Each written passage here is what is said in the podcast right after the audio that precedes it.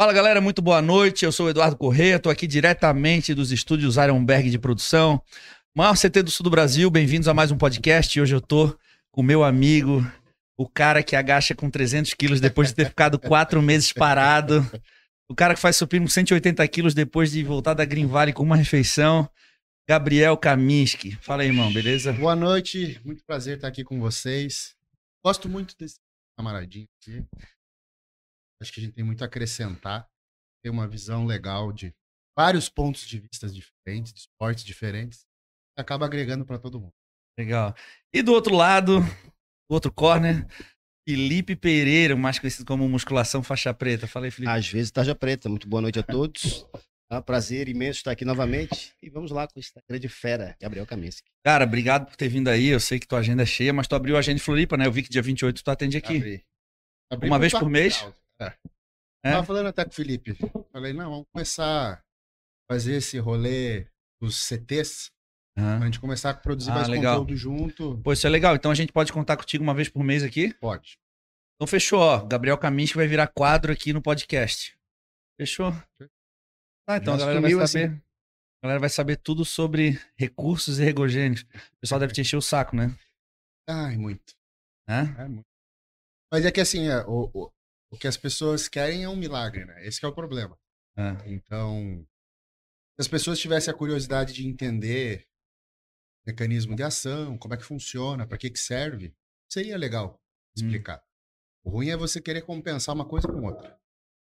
Ah, é, não consigo fazer dieta, o que que eu tomo? Hum. Pô, não tem nada que você tome para fazer dieta. É- Hum. É vergonha na cara. É a coisa que você vai tomar. Então, são essas compensações que as pessoas tentam trocar alguma falta de vontade por um fármaco ou algumas horas de sono por outro fármaco e a pessoa vai tentando buscar alternativas sem resolver o problema dentro dela, né? A gente tá na época perfeita para falar disso. Ah, então. Verão, Então, partindo desse princípio, eu já te pergunto uma pergunta muito simples, mas que pra mim é bem. Eu tenho dificuldade em responder quando a pessoa me pergunta. Eu sou natural. Não eu sou natural, né? Supostamente, eu sou natural. Eu sou natural. Natural de Florianópolis. Eu sou natural. Vocês são naturais. Como que eu sei, em que momento que eu sei que eu devo hormonizar, como diz a galera? A pergunta difícil, é essa. Difícil, é bem difícil. Porque tem várias variáveis, no meu ponto de vista, pelo menos. Tem muitas variáveis. Assim, a primeira é que ninguém fala. É que talvez, depois que você começar a hormonizar, você nunca mais pare. Então, a, avaliação que a pessoa tem que fazer é: quero levar a agulhada o resto da vida? Talvez e muito provavelmente, né? Muito provavelmente. Cara, isso é uma que isso Muito eu ouvi, eu ouvi, eu ouvi o Braulio Pinduca falando isso num podcast recentemente. Aí eu peguei, olhei e falei assim: "Tá falando besteira?" Não, não tá falando besteira não, cara. É bem verdade isso. Sim, porque Eu nunca é tinha parado pra decisão pensar nisso. Pra sempre. Não só porque é, você vai gostar dos efeitos, né? Vai querer manter isso, mas também porque muitas das vezes você não consegue recuperar bem hoje. E aí você tava num nível, foi pra um nível acima e despencou. E aí o resto da tua vida você acho, não? Tá, mas e aquela história, por exemplo, assim, ó, eu vejo que muitos atletas competem e depois querem fazer uma TPC. Aí o cara quer ver o LH dele lá no topo. Assim, qual é o sentido da TPC? É fazer é fazer o teu corpo é fazer os teus níveis hormonais se tornarem fisiológicos novamente nesse ponto de vista ou simplesmente qual é o objetivo disso? Porque eu não vejo muito objetivo o cara que quer seguir carreira no fisiculturismo, fazer uma TPC Pra querer ver o FSH, o LH, os, né? Não, isso é ridículo. É só, é só confusão mental. É a pessoa que É. não sabe o que tá fazendo. E assim, a partir do momento que você. Respondendo a pergunta, então. Tem um cara que eu sigo, que eu adoro ele, é um coach inglês. Ele trabalhava muito com atleta de rugby e tal, pra passar em doping. O cara tem uma experiência com, Uhum. com doping. E aí, quando perguntam pra ele qual que é a hora de hormonizar, ele pergunta: o que que você vai ganhar na tua vida com isso? Você vai fechar um contrato de um milhão de dólares? Vai ganhar algum dinheiro, algum recurso? A tua imagem corporal vai te trazer mais cliente? Ou a tua força, ou o teu performance, teu desempenho? Faz Qual é o sentido. benefício? Tem algum benefício real fazer isso? Que vai aumentar os riscos, sim. Você tem um evento vascular lá na frente de você. Então, você possivelmente estará encurtando um pouco sua vida. Para quê? Eu tenho a minha resposta, mas cada pessoa vai ter que responder. Porque Sim. o que vale a pena para mim pode não valer a pena para o filho.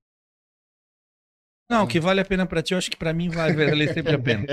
e tem o problema da pessoa iniciar muito cedo, que é muito normal hoje em dia. Quando tu inicia hoje, tu tem um, um ganho de massa muscular muito grande, mas tua articulação, teu tendão, ele não, ele não acompanha. Essa molecada hoje, então, YouTube, que a gente trazendo também informação, conhecimento, vai gerando na, nas pessoas mais cedo ainda a vontade. É, é importante citar aí o seguinte: o que você conquistar com droga poderia ter sido conquistado naturalmente, só vai ser sustentado com droga. Então, assim, se você queima etapa, digamos que você conseguiria pôr 15 quilos de massa magra naturalmente, e daí você ia entrar num platô foda, uhum. que para quebrar esse platô você ia ter que deixar de ser natural.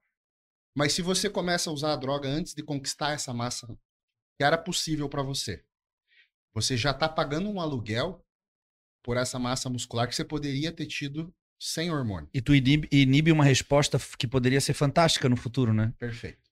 Então, quem tem base natural, você pega aí atleta que tem seis anos de treino, e aí o cara vai hormonizar, ele tem um resultado fantástico com uma dura por semana. Uhum.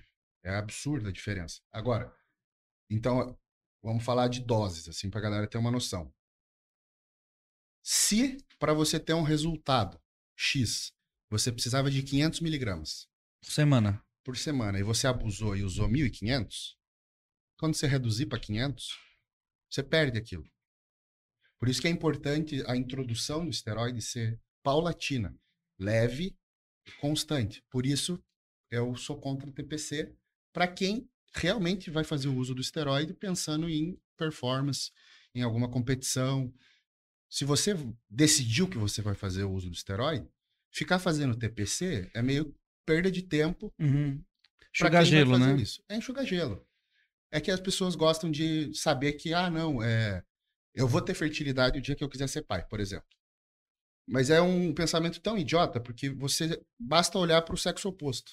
Uma mulher não pode tomar pílula 15 anos daí decidir ter filho, para de tomar e, engravida. Por que, que a pessoa acha que o sistema, a fertilidade masculina, é, ela inibe para sempre, uhum. né? Não, é reversível, né? Uhum. Lógico, dependendo do tempo que foi suprimido, demora mais para você recuperar. Por isso, até hoje em dia, muita gente advoga, eu advogo o uso do HCG intraciclo. Eu, por exemplo, demorei 12 semanas. Foi o tempo que eu necessitei para fazer um tratamento com pouca coisa, tá? Usei um pouco de clomídia, um pouco de HCG, um pouquinho de anastrozol e parei com os hormônios. Eu não tomei nada durante 12 semanas. Eu lembro que quando a gente fez o teste de farmácia e a Carol deu positivo, eu já botei uma dura para comemorar. e aí, por mais incrível que pareça, eu acho que eu nunca falei isso em lugar nenhum. Todas as vezes os meus ciclos é, são muito é, muito lights assim. Só que eu sempre fiz períodos muito longos. Sim. Porque eu acredito que o processo de ganho de massa muscular é, um, é lento. Então, por exemplo, não adianta o cara vai fazer uma preparação e durante 10 semanas ele usa 2 gramas por semana, vai. Mas o, o teu corpo ele precisa de um período, né? O processo de ganho de massa muscular é lento. Então, às vezes, vale mais tu fazer o uso consciente, né? Durante um período mais longo, né? Eu prefiro mil vezes pelo seguinte. Gasta-se muito mais saúde você dando uma paulada e tirando o pé, dando uma paulada e tirando Isso, o pé. É Ou, o que a maioria exemplo, faz. É, o cara faz um ciclo e faz uma TPC. Aí depois da TPC ele perde metade do que ele ganhou. Ele vai gastar mais saúde para voltar onde ele parou, para daí começar a evoluir de novo, do que se ele tivesse feito um cruise. Então, o músico cuida dos meus exames, cara, e gente, eu percebo, né, pela conduta que ele tem comigo, é que a gente não faz muita flutuação. Ele, ele, ele faz com que o meu organismo se mantenha sempre num, num padrão linear, assim. E aí você não tem janelas de des-saúde, sabe? É, porque se pegar os meus exames antigos, eram assim, né? Pum, pum, pum, pum. E tu sabia o que eu estava fazendo só pelos exames. Uhum. Era, era assim, era drástico, mas até quanto tempo tu é capaz de fazer isso, né? É, e, e quanto tempo você leva para recuperar a saúde? Então, digamos que ah, você fez o uso de um stanozolol para preparação. Teu HDL foi lá para 15. Uhum. Porra, vai demorar para isso aí voltar. Então, primeiro erro da galera: fazer ciclos longos com drogas perigosas. Ah, Drogas sim. ruins.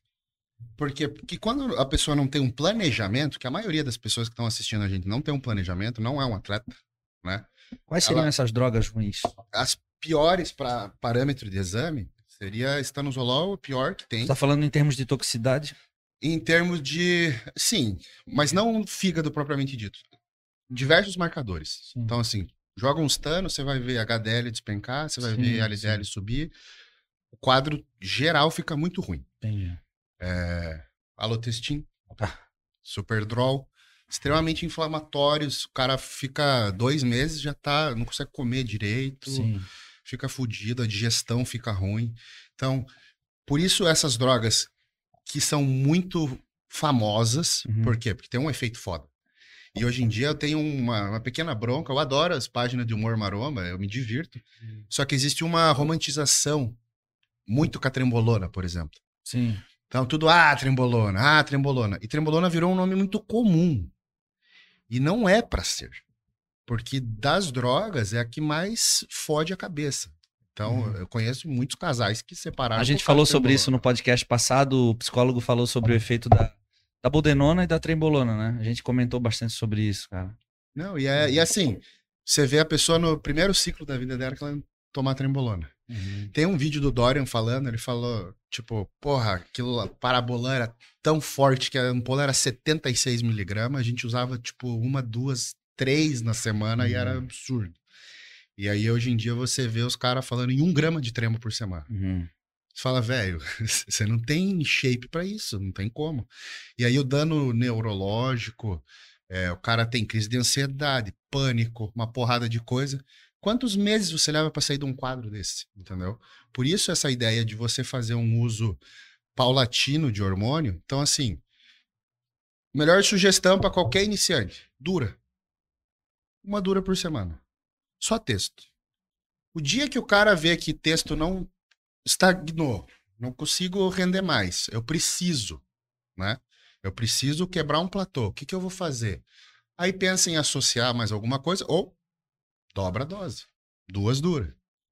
E fazendo esse uso, pô, você pode ficar 10 anos sem encostar numa trembolona e ter um resultado. E tu não acha Uhum. que é aí que a galera se perde? Por exemplo, é muito comum um praticante convencional da academia, o tema nosso aqui hoje é drogas do verão, o cara, então vou fazer uma dura por semana. Daí ele teve um ganho lá, um período de tempo, vamos supor, de 5 quilos.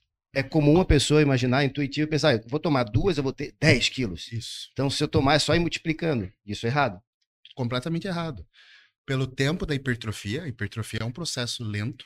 Segundo lugar, o ganho inicial de peso com esteroide é bizarro, mas ele é bizarro por não por síntese de músculo, e sim por capacidade de glicogênio. Então, você começa um ciclo, teu corpo vai segurar 5 kg de água no músculo.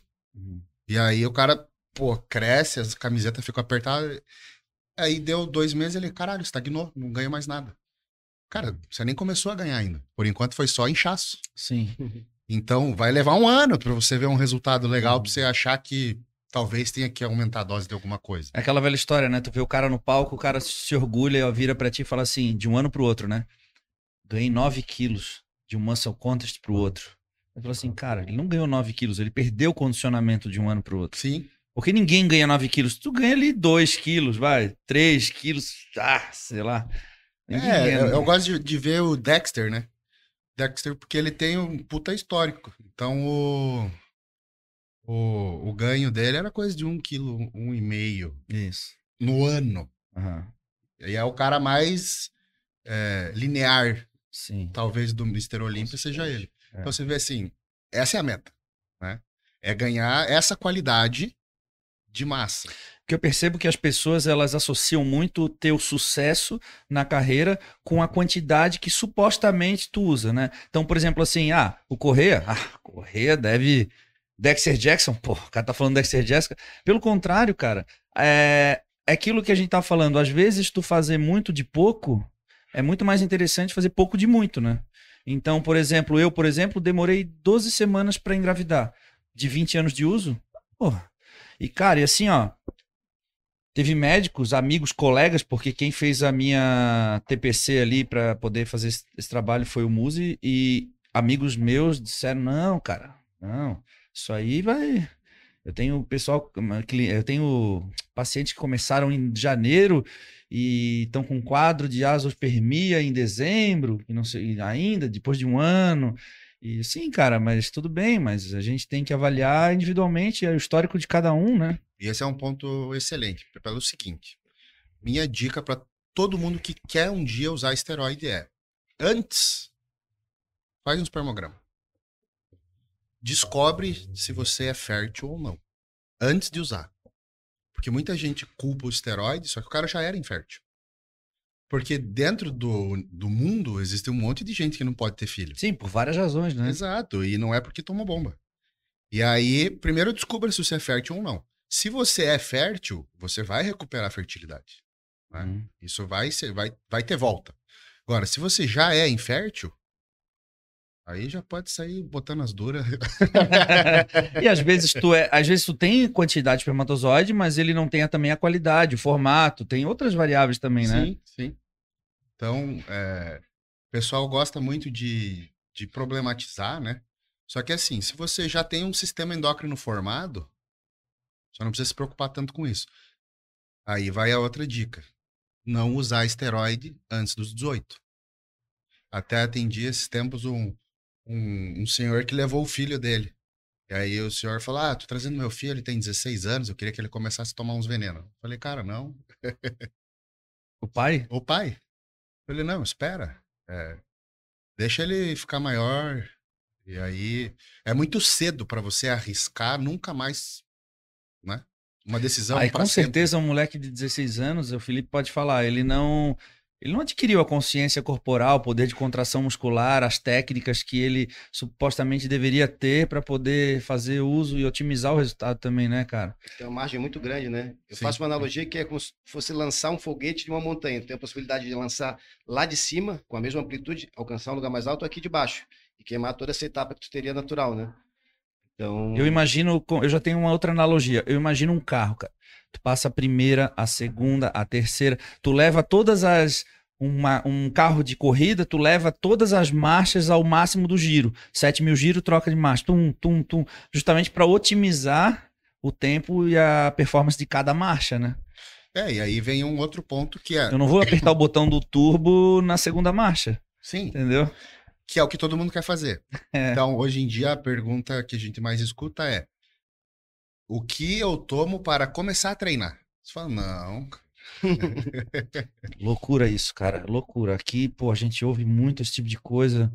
E são perguntas assim, cara, que me fazem refletir de como a, as pessoas hoje enxergam essa relação treino e hormônio, cara, de uma maneira muito, como tu disse, romântica, assim.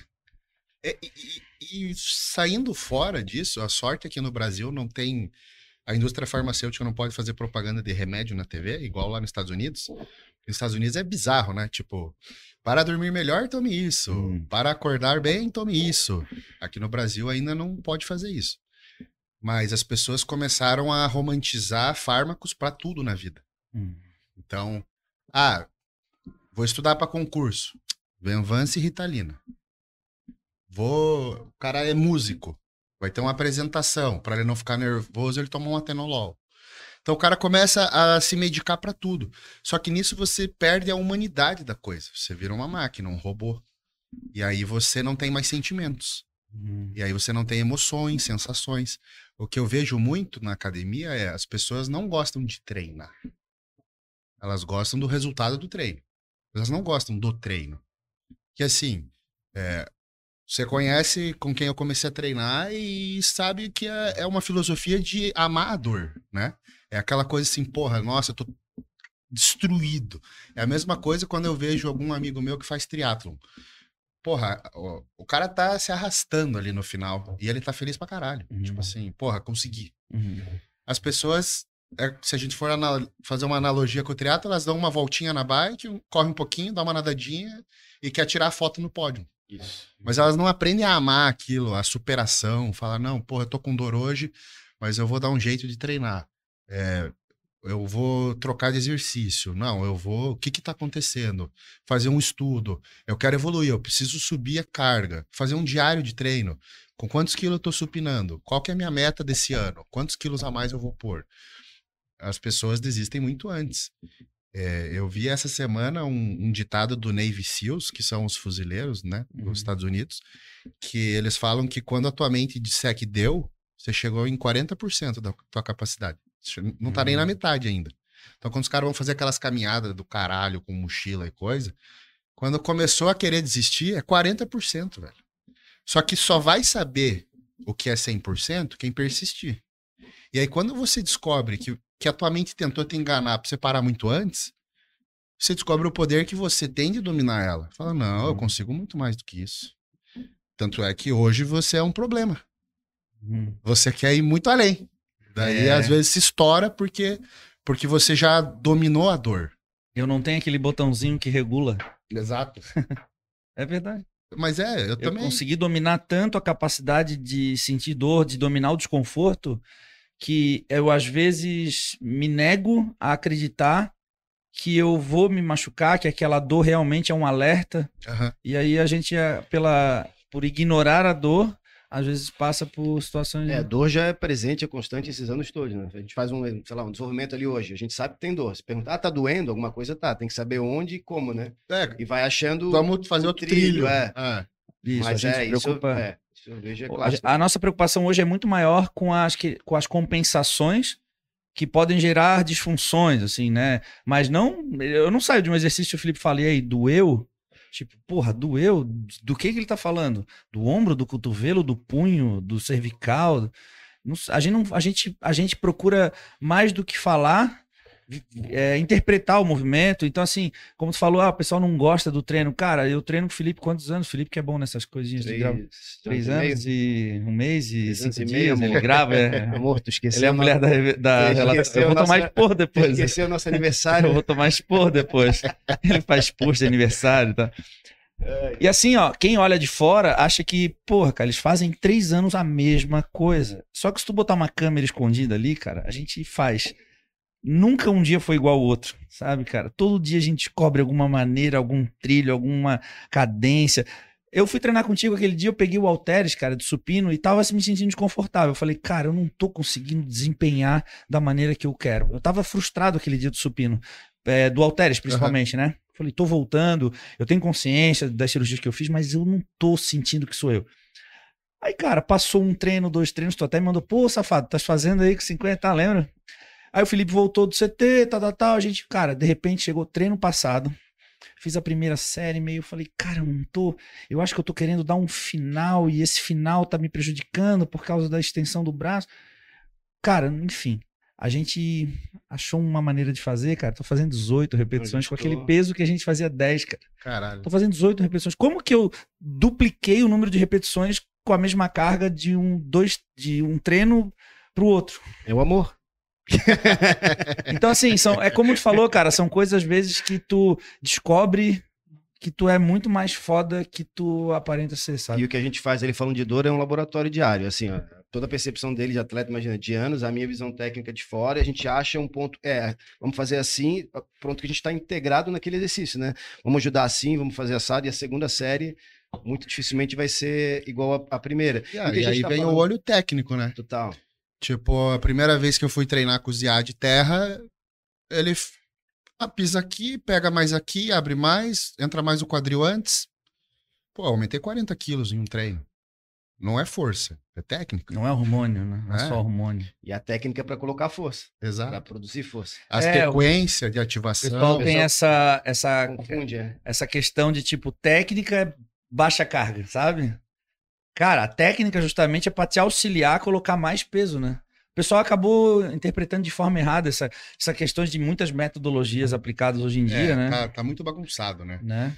E eu gosto do, do lema do, do Pacho, que é técnica, com brutalidade. Com brutalidade. Então, assim, você vai fazer a técnica pra você, pra você levantar uma carga foda. Não é uma técnica assim, ai, como alcançar esse músculo com pesos leves. Não, sim, porra. Sim. Então fica pendurado na barra É porque a gente não é treinado pra isso, né, cara? Por exemplo, eu segurar cinco minutos a Manu em casa é muito mais difícil do que fazer rosca. Ela tem 3,5 kg. É muito mais difícil pra mim segurar cinco minutos ela, juro por Deus, ficar segurando ela cinco minutos sem parar assim em pé, do que eu fazer rosca com 20 quilos ali, cara. É sim, mas é já a especificidade do exercício, É né, isso. do ângulo, da, da questão. Não, mas é justamente isso. Às vezes eu vejo as pessoas aplicando metodologias Uhum. que é justamente tá saindo da especificidade do atleta. Exato. Aí fala, ó, viu como essa técnica é excelente? O cara tá tremendo com 2 quilos. Pô, peraí, cara. Isso que tá falando de técnica, brutalidade, é o nosso dia a dia. A gente começa super técnico, isso entre as séries, entre os exercícios, e vai se tornando para colocar carga. A essência é a intensidade, né? Mas para chegar nessa máxima intensidade, tem, Com que, segurança. tem que ir transitando é, entre cada fase, cada série, vai, vai subindo aí. Com a segurança possível, né? Com a É, com a máxima segurança. segurança. É, possível. costurando a zebra lá, É. dirigindo lá na areia. Mas, é- mas essas questões todas não nem passam pela cabeça do cara que tá começando. O cara, ele acha que ele sabe treinar. Ele acha que ele sabe comer. E ele só quer saber o segredo do hormônio. né? E quando, na verdade, é, é muito pelo contrário. É, tem uma, uma atleta minha russa, eu preparei ela uns três anos. Cara, eu mexia na dieta dela a cada quatro meses. Nossa. Ela ia mandando check-in, check-in, eu falei, cara, tá evoluindo, tipo, vamos, vamos, vamos, vamos, vamos, vamos. Aí fazia um ajuste, continuava evoluindo, falei, caralho, que ela tá fazendo uma transição de biquíni pra wellness, né? Não tava pronta. Uhum. Então, aí você vê assim, primeiro uma pessoa co- comum vai achar, nossa, tá pagando, o cara nem Nem dá Sei- atenção. Sei como é que é. Tem que mostrar serviço. É. Ah, daí, daí tem, tem os trouxa que caem nessa e daí fica trocando arroz por aipim e volta Sim, pro sim, macarrão é. só para o cara ver coisa diferente. Só que a questão é, tem tanta variável que você tem que saber no que mexer. Então, às vezes, o cara come, não come proteína o suficiente. Isso é o mais comum. O cara come 100 gramas de peito de frango e ele acha que tá, tá bom de proteína. Ai, tomei whey pós-treino. E aí ele acha que tá faltando texto, que tá faltando hemogenin, que tá faltando de anabol. Porra, se o cara não tem aminoácido para síntese proteica, não vai ter. Não adianta estimular com droga, sabe? Então são essas coisas que o pessoal tem muita pressa Uhum. e não aprende nada do processo. Quando eu comecei a treinar, eu era aquele indianozinho de 60 quilos. O cara chegou para mim e falou: Ó, você quer ficar grande? Eu te ajudo. É 300 gramas de mandioca com 300 de frango seis vezes ao dia. Aí depois, para ele me ajudar, ele trocou por lata de atum. Porque eu não aguentava mais frango. Cara, eu fiz isso quatro anos da minha vida. Foi foda pra caralho. Ganhei 40 quilos. Demorou. Mas, porra, ninguém quer passar por isso. Ninguém quer aprender. Ninguém quer passar vergonha, abrir marmita e comer no meio da aula. Tipo, pessoa comendo coxinha do lado. Ui, que nojo, você comendo arroz. Você fala, caralho. Eu me escondia no banheiro da faculdade pra tomar whey protein, cara.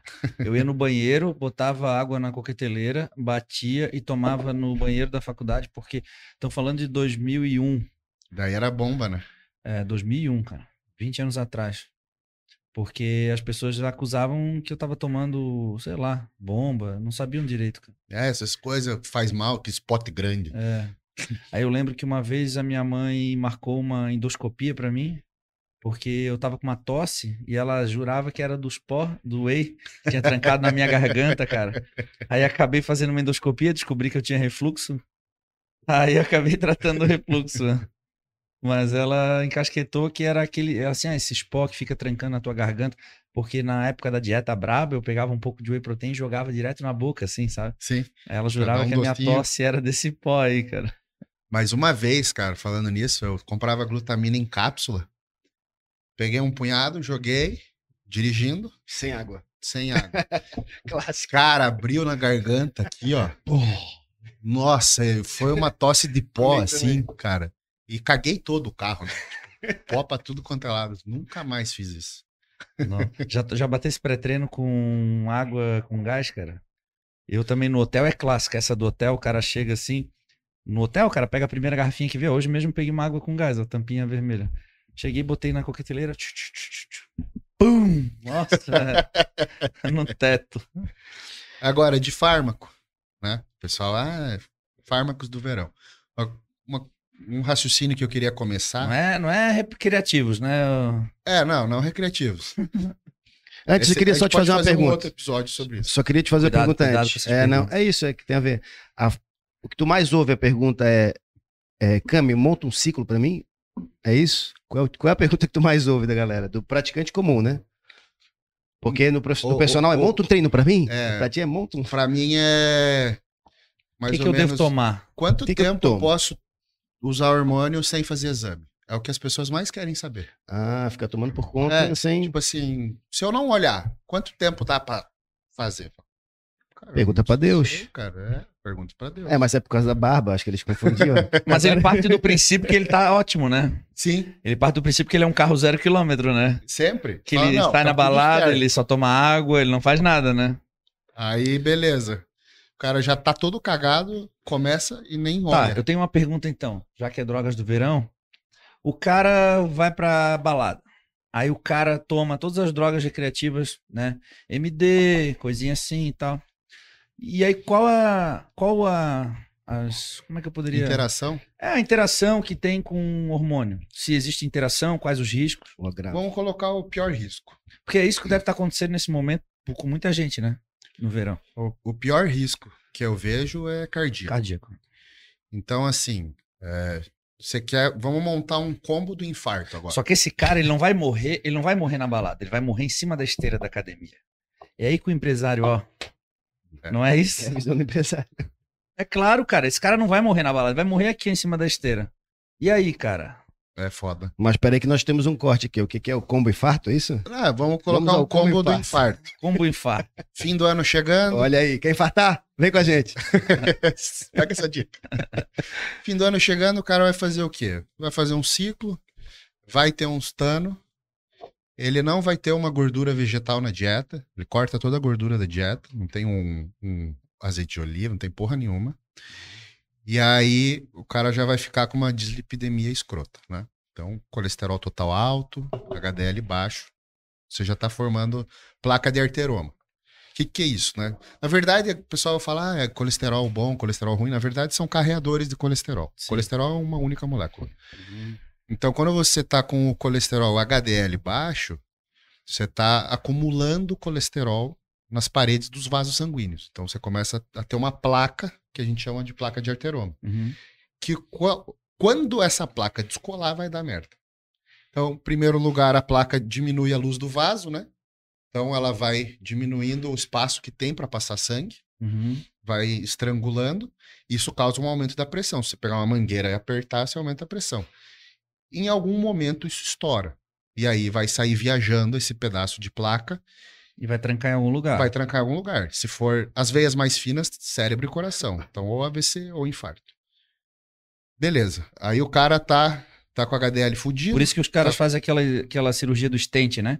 Sim, Vai com o stentezinho e abre, né? põe uma molinha ali. É, todo mundo tem um vô, um pai que já fez isso. Meu pai já fez isso. Mas ponto safena é melhor que stent. É? Mas é, dura mais tempo. Eu sei que meu avô é, foi muito pica de cardíaco, assim. Primeiro infarto aos 30 anos. Nossa. Bodybuilder não. Nada. É, bancário. O dia Olha. inteiro sentado. Se fosse bodybuilder, a gente já Se fosse bodybuilder, a gente já sabia as causas, né? É, exato. Mas aí, então, ficou com o perfil lipídico fudido. O cara vai tomar um clenbuterol, um termogênico mais forte para ele conseguir secar, né? E outra coisa que eu queria falar sobre é, inibidores de apetite depois, Uhum. porque o pessoal adora isso e é uma Uhum. puta cagada. Aí o cara ah, já tá com colesterol fudido, ele tá com arritmia no coração, tá acelerando o coração. Aí ele vai e chuta o balde. Então ele fez dieta dois, três meses, e aí vem Natal, Ano Novo, Gordura saturada. o cara ganha 10 quilos de rebote. A pressão dele vai lá pra casa do caralho. Porque Uhum. ele ganhou peso muito rápido. E o corpo dele não tá adaptado pra bombear sangue pra esse novo peso. Certo. Aí ele vai pra balada e toma uma bala. Aí esse cara tá, se- tá se colocando numa situação extrema de, de desastre, assim. Agora deve ter um monte de gente botando a mãozinha assim. Então, uma coisa importante, assim, é, o pessoal hoje. A gente começou a falar muito sobre exames e tal. Aí todo mundo quer saber de hematócrito, hematócrito, hematócrito. Isso, aham. Mas eu sempre preconizo para as pessoas comuns, né, que não tem tanto acesso ou não tem dinheiro para ficar fazendo exame, cara, vai na farmácia e vê tua pressão. É, prime... é o básico. O básico todo mundo tem que ver. Se você tá com uma pressão alta, isso aí é silencioso, vai dar merda. Pode levar um, dois, três, quatro, cinco anos, mas vai dar merda. E você não tá sabendo. Então é legal o cara ter um hábito aí de uma vez por mês, no mínimo. Ou mais o ideal seria assim, uma vez por semana. Só dar uma, uma ferida na pressão, ver se tá tudo legal. Porque no, no combo do infarto, vai a pressão alta, Uhum, junto com o perfil lipídico cagado. uhum. Então essas coisas são problemáticas. Outro problema é o cara não tomar água. Tem gente que não toma água o suficiente, né? A gente geralmente recomenda aí 50 ml Falando por nisso, quilo. água é tua. Essa de mensurar a pressão é uma boa mesmo, É né? com gás, assim. Pessoa que pede, pergunta se fazer gás? um, Ah, um exame de sangue, né? Quanto tempo eu devo fazer o exame de sangue ou fazer um exame no médico? Eu acho que a boa resposta é, ó, começa, já, me, já feriu a pressão? Exato. É Começa por aí. É uma coisinha tão é simples, É, né? uma coisa simples, a pessoa tá... E, e tem muita gente que, que tem hipertensão e não faz ideia. E gente jovem. Sim. Eu tenho um amigo da minha idade que esses dias foi, foi renovar a carteira de motorista. Chegou lá pra renovar a carteira de motorista. Deram dois anos só de renovação. O cara tem 33 anos. Nossa. Porque a pressão tava 16 por não sei quanto. E ele nem sabia, nem fazia ideia. Então, Cara, é incrível porque eu fiz 12 cirurgias ao longo da minha carreira. E as cirurgias, né, pra quem já fez cirurgia, é, eles pedem os exames básicos ali, né? E como eu faço exame a cada dois meses, a maioria das vezes que eu vou operar, o Zé, normalmente o Zé, professor do Muse, ele fala assim: Ah, o Muse já, já fez isso, tá tudo em dia, né? Ele só liga pro Muse. Cara, eu faço o exame, os meus últimos exames normalmente tem 30 dias, 60 dias no máximo. 60 não, chega 30, 40 dias no máximo. E aí eu não preciso fazer uma bateria de exames toda vez que eu vou operar. Até porque eu já passei por várias cirurgias com o mesmo médico, ele também já sabe que eu não tenho nenhum efeito anestesia e tudo mais. E aí a minha última cirurgia do joelho foi aqui em Floripa. Foi com uma amiga minha, a doutora Simone. E ela, por ser amiga também, não sei se é o instinto de mulher, de cuidar, ela me pediu uma bateria de exames, cara, um pouco atípica de uma cirurgia de joelho. aham. Ela pediu toda a bateria completa do coração. Ela pediu HIV. Ela pediu tudo que tu pode imaginar. Ainda brinquei com ela, falei, ô, não mexe no meu passado, pô. Aí eu, cara. Ela queria saber quão esperto tinha que ficar quando te abrisse. então, cara, ela pediu uma porrada de coisa. E aí eu fui fazer o exame do coração, lembro, o Felipe até fez também recentemente, fez alguma coisa assim, né? Ah, Exame do já. coração. Faz um tempo já, né? É. E aí, Felipe achava que ia Que é morrer. assustador, né? Tu fazer um eco virado pra pessoa na sala escura, só o rostinho do médico, assim, ó. Fica tu, tu, tu, e ele fica assim, ó. Fica só esperando ele fazer assim, ó. Hum, Aí eu- tá legal. Aí eu, É eu lembro, que- eu lembro que no dia da cirurgia, cara, eu tava lá no centro cirúrgico, aí eu fui trocar uma ideia com ela um pouco antes ali. Aí eu falei assim, ô Simone, imagina se eu tivesse aqui entrando pra cirurgia de, jo- de joelho, desco- tinha descoberto que eu tenho HIV, que eu sou hipertenso. tipo, o joelho é o pior dos problemas, né? Aham. É o menor dos problemas. Ela disse que aconteceu de operar um amigo dela, que era atleta de triatlon e tudo mais. E o cara descobriu que tinha uma, eu não sei exatamente, mas alguma algum problema de coração grave e tal.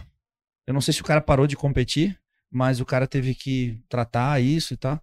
Então ela É, achei, achei interessante É essa bem interessante. É, ano passado eu fiquei mais de um ano sem treinar, praticamente. Aí ano passado eu falei, ah, vou tomar uns negócios aí. Cara, a primeira coisa que eu fiz, vou fazer um teste de esforço, vou fazer eletrocardiograma. Cara, tem que ver. Porque não dá pra ficar dando tiro no escuro. E, velho, não é caro. O pessoal reclama, eu já fiz até post com valor de exame, assim. Um hemograma é 30 reais, 20 reais. Sim.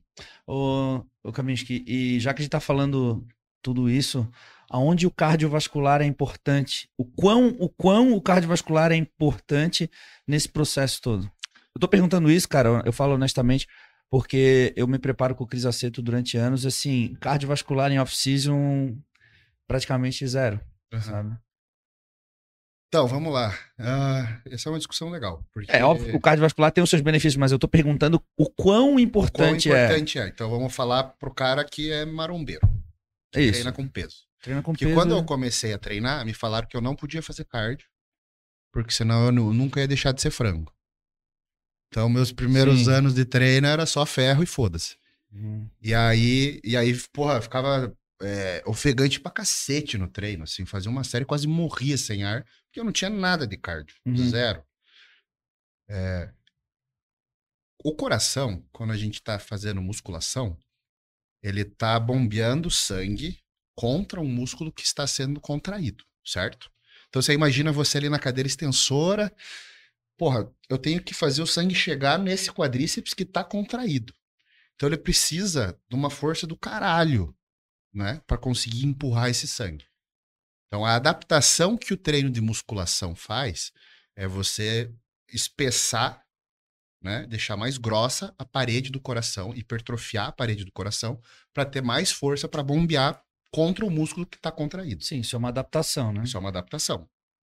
Mas essa adaptação também ela tem que ser avaliada de acordo com a idade que o- que o cara tem, com os anos de carreira, né? Sim, mas vamos lá. Essa é a adaptação da musculação. Tá, beleza.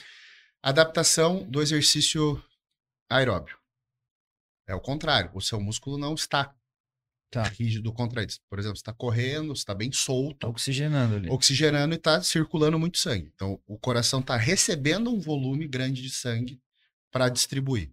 Então, está chegando muito sangue no coração. Num você está fazendo força contra o músculo contraído, no outro ele vem livremente um grande volume. Qual que é a adaptação que o aeróbio faz? Ele aumenta as câmaras cardíacas para receber mais sangue. Então, quando você faz as duas coisas junto, quando você faz cardio e treino de ferro, é o perfeito. Uhum. Porque você tem essas duas adaptações. O que, que acontece? Eu tenho uma câmara maior, cabe mais sangue no meu coração, e ele tem mais força para contrair. Uhum. Existem é, é, patologias para os dois lados. Então, o cara que faz só ferro, muito se falava antigamente da hipertrofia cardíaca concêntrica. Então, o coração ele espessa a parede para dentro e Que é diminui a perigoso. câmara. Você tem um volume menor de ejeção. Uhum. Então, e, e o cara que às vezes faz o, só o cardio, ele tem uma puta câmara, a parede bem fininha, que também pode ser patológico. Uhum. Então, assim, o ideal é, se você quer desempenhar bem e ter saúde, você tem que fazer cardio. Todo mundo tem que Uhum. fazer cardio. Para você ter essa adaptação no coração. E além disso, você tem que pensar que o cardio vai te deixar mais forte. Uhum. Então, o cara que faz cardio em off, ele treina pesado pra caralho. Ele se recupera bem entre as séries, porque ele tem preparo pra isso. Já Certo. o cara que abandona o cardio, ah, vou fazer cardio só pra secar, aí ele não consegue. Mas lógico, digamos você que é um cara que não tem o costume, mas você já é seco o ano inteiro. Ah, 20 minutos pós-treino. É, então, eu, por exemplo, o cardiovascular para mim, ele não seria. é, eu tenho uma boa alimentação, eu me alimento saudavelmente tudo mais, mas eu sinto falta do cardio, principalmente agora onde eu tô um pouco mais alto, com 109, alguma coisa. Eu ontem peguei um halter de 60 quilos para fazer uma remadinha. Eu tenho força, mas eu sinto que depois da décima repetição, o que Falta falta gás. gás. é. Não falta, não falta dorsal, falta gás. Sinto que a parte cardiovascular ela fica devendo. É, a gente tem que ir pelas recomendações gerais, né? Organização Mundial de Saúde, 150 minutos de atividade aeróbia por semana. Então, tu teria que fazer cinco vezes de 30 minutos, pegando esses 150, de atividade física aeróbia. Quer dizer, eu falo para quem vem caminhando para academia 15 minutos, faz o exercício, volta 15 minutos, já bateu a meta de atividade física. Sensacional. Certo? Então é 150, isso para adultos, né? Tem outras, outras tabelas, mas tem que pensar dessa forma. Então, é, quem se desloca mais a pé, menos de carro, já bate uma atividade física fora da academia, não precisa fazer um exercício físico, que é uma atividade física programada, né? Isso pensando só na questão conceitual, mas 30 minutinhos por dia, então 15 antes, 15 depois, para saúde a gente está falando, então deveria ter mesmo. Assim. É, já resolve, né? É, ou que daí se- tá se movimentando. Edu tem uma vida mais sedentária fora da academia, né? Fica então precisando de fazer um 20 minutos, igual tu falou aqui por dia. 20, Eu tinha, né, 25. meu amigo? Depois de 18 de novembro. É, ficar balançando aqui, ó. A minha vida sedentária. Então, para quem vem só pra academia, vem de carro, fica se deslocando, fica É, muito o cara que fica o dia sentado, sentado. precisa fazer. Ah, mas eu vou perder massa muscular. Não, tu vai ganhar potencial de fazer mais força, de ganhar mais massa muscular. É tão melhor você poder comer mais, É. né? É. Tipo, ah, você gastou mais, beleza. Come mais, come melhor. Cara, tu, tu falou, tu vai falar sobre inibidor de apetite, então já vou te falar. É, uma das maiores dificuldades pra mim é conseguir comer tudo aquilo que eu preciso, cara. E esse é um dos motivos também porque eu não como nada fora da dieta, porque se eu for comer qualquer coisa fora da dieta, eu, por exemplo, agora, eu não tenho vontade de comer nada, porque eu acabei de comer é, 8 ounces de salmão, isso dá umas 230 gramas de salmão, ou 200 e pouco, mais 300 gramas de arroz, e uma hora e meia antes eu tinha tomado um shake de proteína e com banana. Então, assim, eu não- agora eu vou comer depois mais carne vermelha com purê de batata. Então, assim, onde é que eu vou comer qualquer coisa fora da dieta, entendeu? Sim, sim. E é engraçado porque quando a gente vai auxiliar alguém num, num processo de emagrecimento, a- normalmente a pessoa se queixa justamente da falta de apetite, né, cara? É, então, isso é pra- pela densidade calórica, né? Então, quando você vai Sim. comparar um prato de arroz com três passatempo, Uhum. prato de arroz é um volume muito maior, sacia muito mais, Sim. é menos calórico. Menos calórico. E aí a pessoa, ela olha pro prato de arroz e fala, é muita comida. Mas é totalmente antagônico com a questão da pessoa achar que precisa tomar remédio pra inibir o apetite pra emagrecer. Exato. Esse é o problema. As pessoas comem muito mal. Porque ela vai tomar um remédio pra emagrecer, ela vai sentir menos fome. Mas ela vai escolher alimentos com maior densidade calórica, e isso não vai resolver o problema dela, né? Então, por isso que a, a grande questão sobre inibidores de apetite Hum. O cara tem que dar um passo para trás e ele tem que avaliar a mente dele, né? Então é- é, é um processo. Ah, quero passar em medicina. Tá, o que, que eu vou fazer para passar em medicina? É concorrido pra caralho. Vou abrir mão das baladas por um ano fazendo cursinho. Vou. Você tem que se planejar, você tem que se estruturar para aquele teu objetivo. Então, quero atingir um objetivo físico. Tá. Primeiro lugar. Qual que é a tua dificuldade hoje? Ah, minha dificuldade hoje é comer porcaria. Tá, então vamos trabalhar isso. Certo. Você precisa aprender a comer melhor. Por quê? Se hoje você não consegue, o que, que você acha que vai acontecer se você tiver o dobro de apetite? Porque é o que vai acontecer quando você retirar o inibidor de apetite. Uhum. E tá muito na moda agora Ozempic, essas canetinhas, Victosa e tal, que deixa a pessoa com sensação de estômago cheio. Não, cara, às vezes eu já recebi ligação de amigo, tipo assim, eu tô no quarto vomitando, tipo, me ajuda, tipo, ela tá tomando aquelas canetinhas lá. É, mas olha o nível que, que a gente chegou na humanidade. Eu vou tomar um negócio que eu vomito pra eu não comer. E ele não consegue comer, cara. E aí como é que fica a proteína? Exato. Então não existe um planejamento. Ou não existe a compreensão do que é necessário. Isso que é o pior. Então a pessoa ela precisa aprender que ela vai ter que mudar a cabeça dela. Assim, não, eu vou ter que comer melhor, eu vou ter que comer saudável. Eu vou ter que comer esses alimentos, eu vou ter que abrir mão desses. Senão eu nunca vou chegar onde eu quero. Uhum. Mas a pessoa não quer fazer isso. Então ela pega assim, ah, eu tenho muita vontade de comer chocolate. Vou tomar um negócio que me dá enjoo para eu não comer chocolate. Vou passar mal, vou vomitar para não comer. Só que você não vai evoluir nada no treino. Mas tu acha que isso não é mais uso de pessoas fora do nosso ambiente?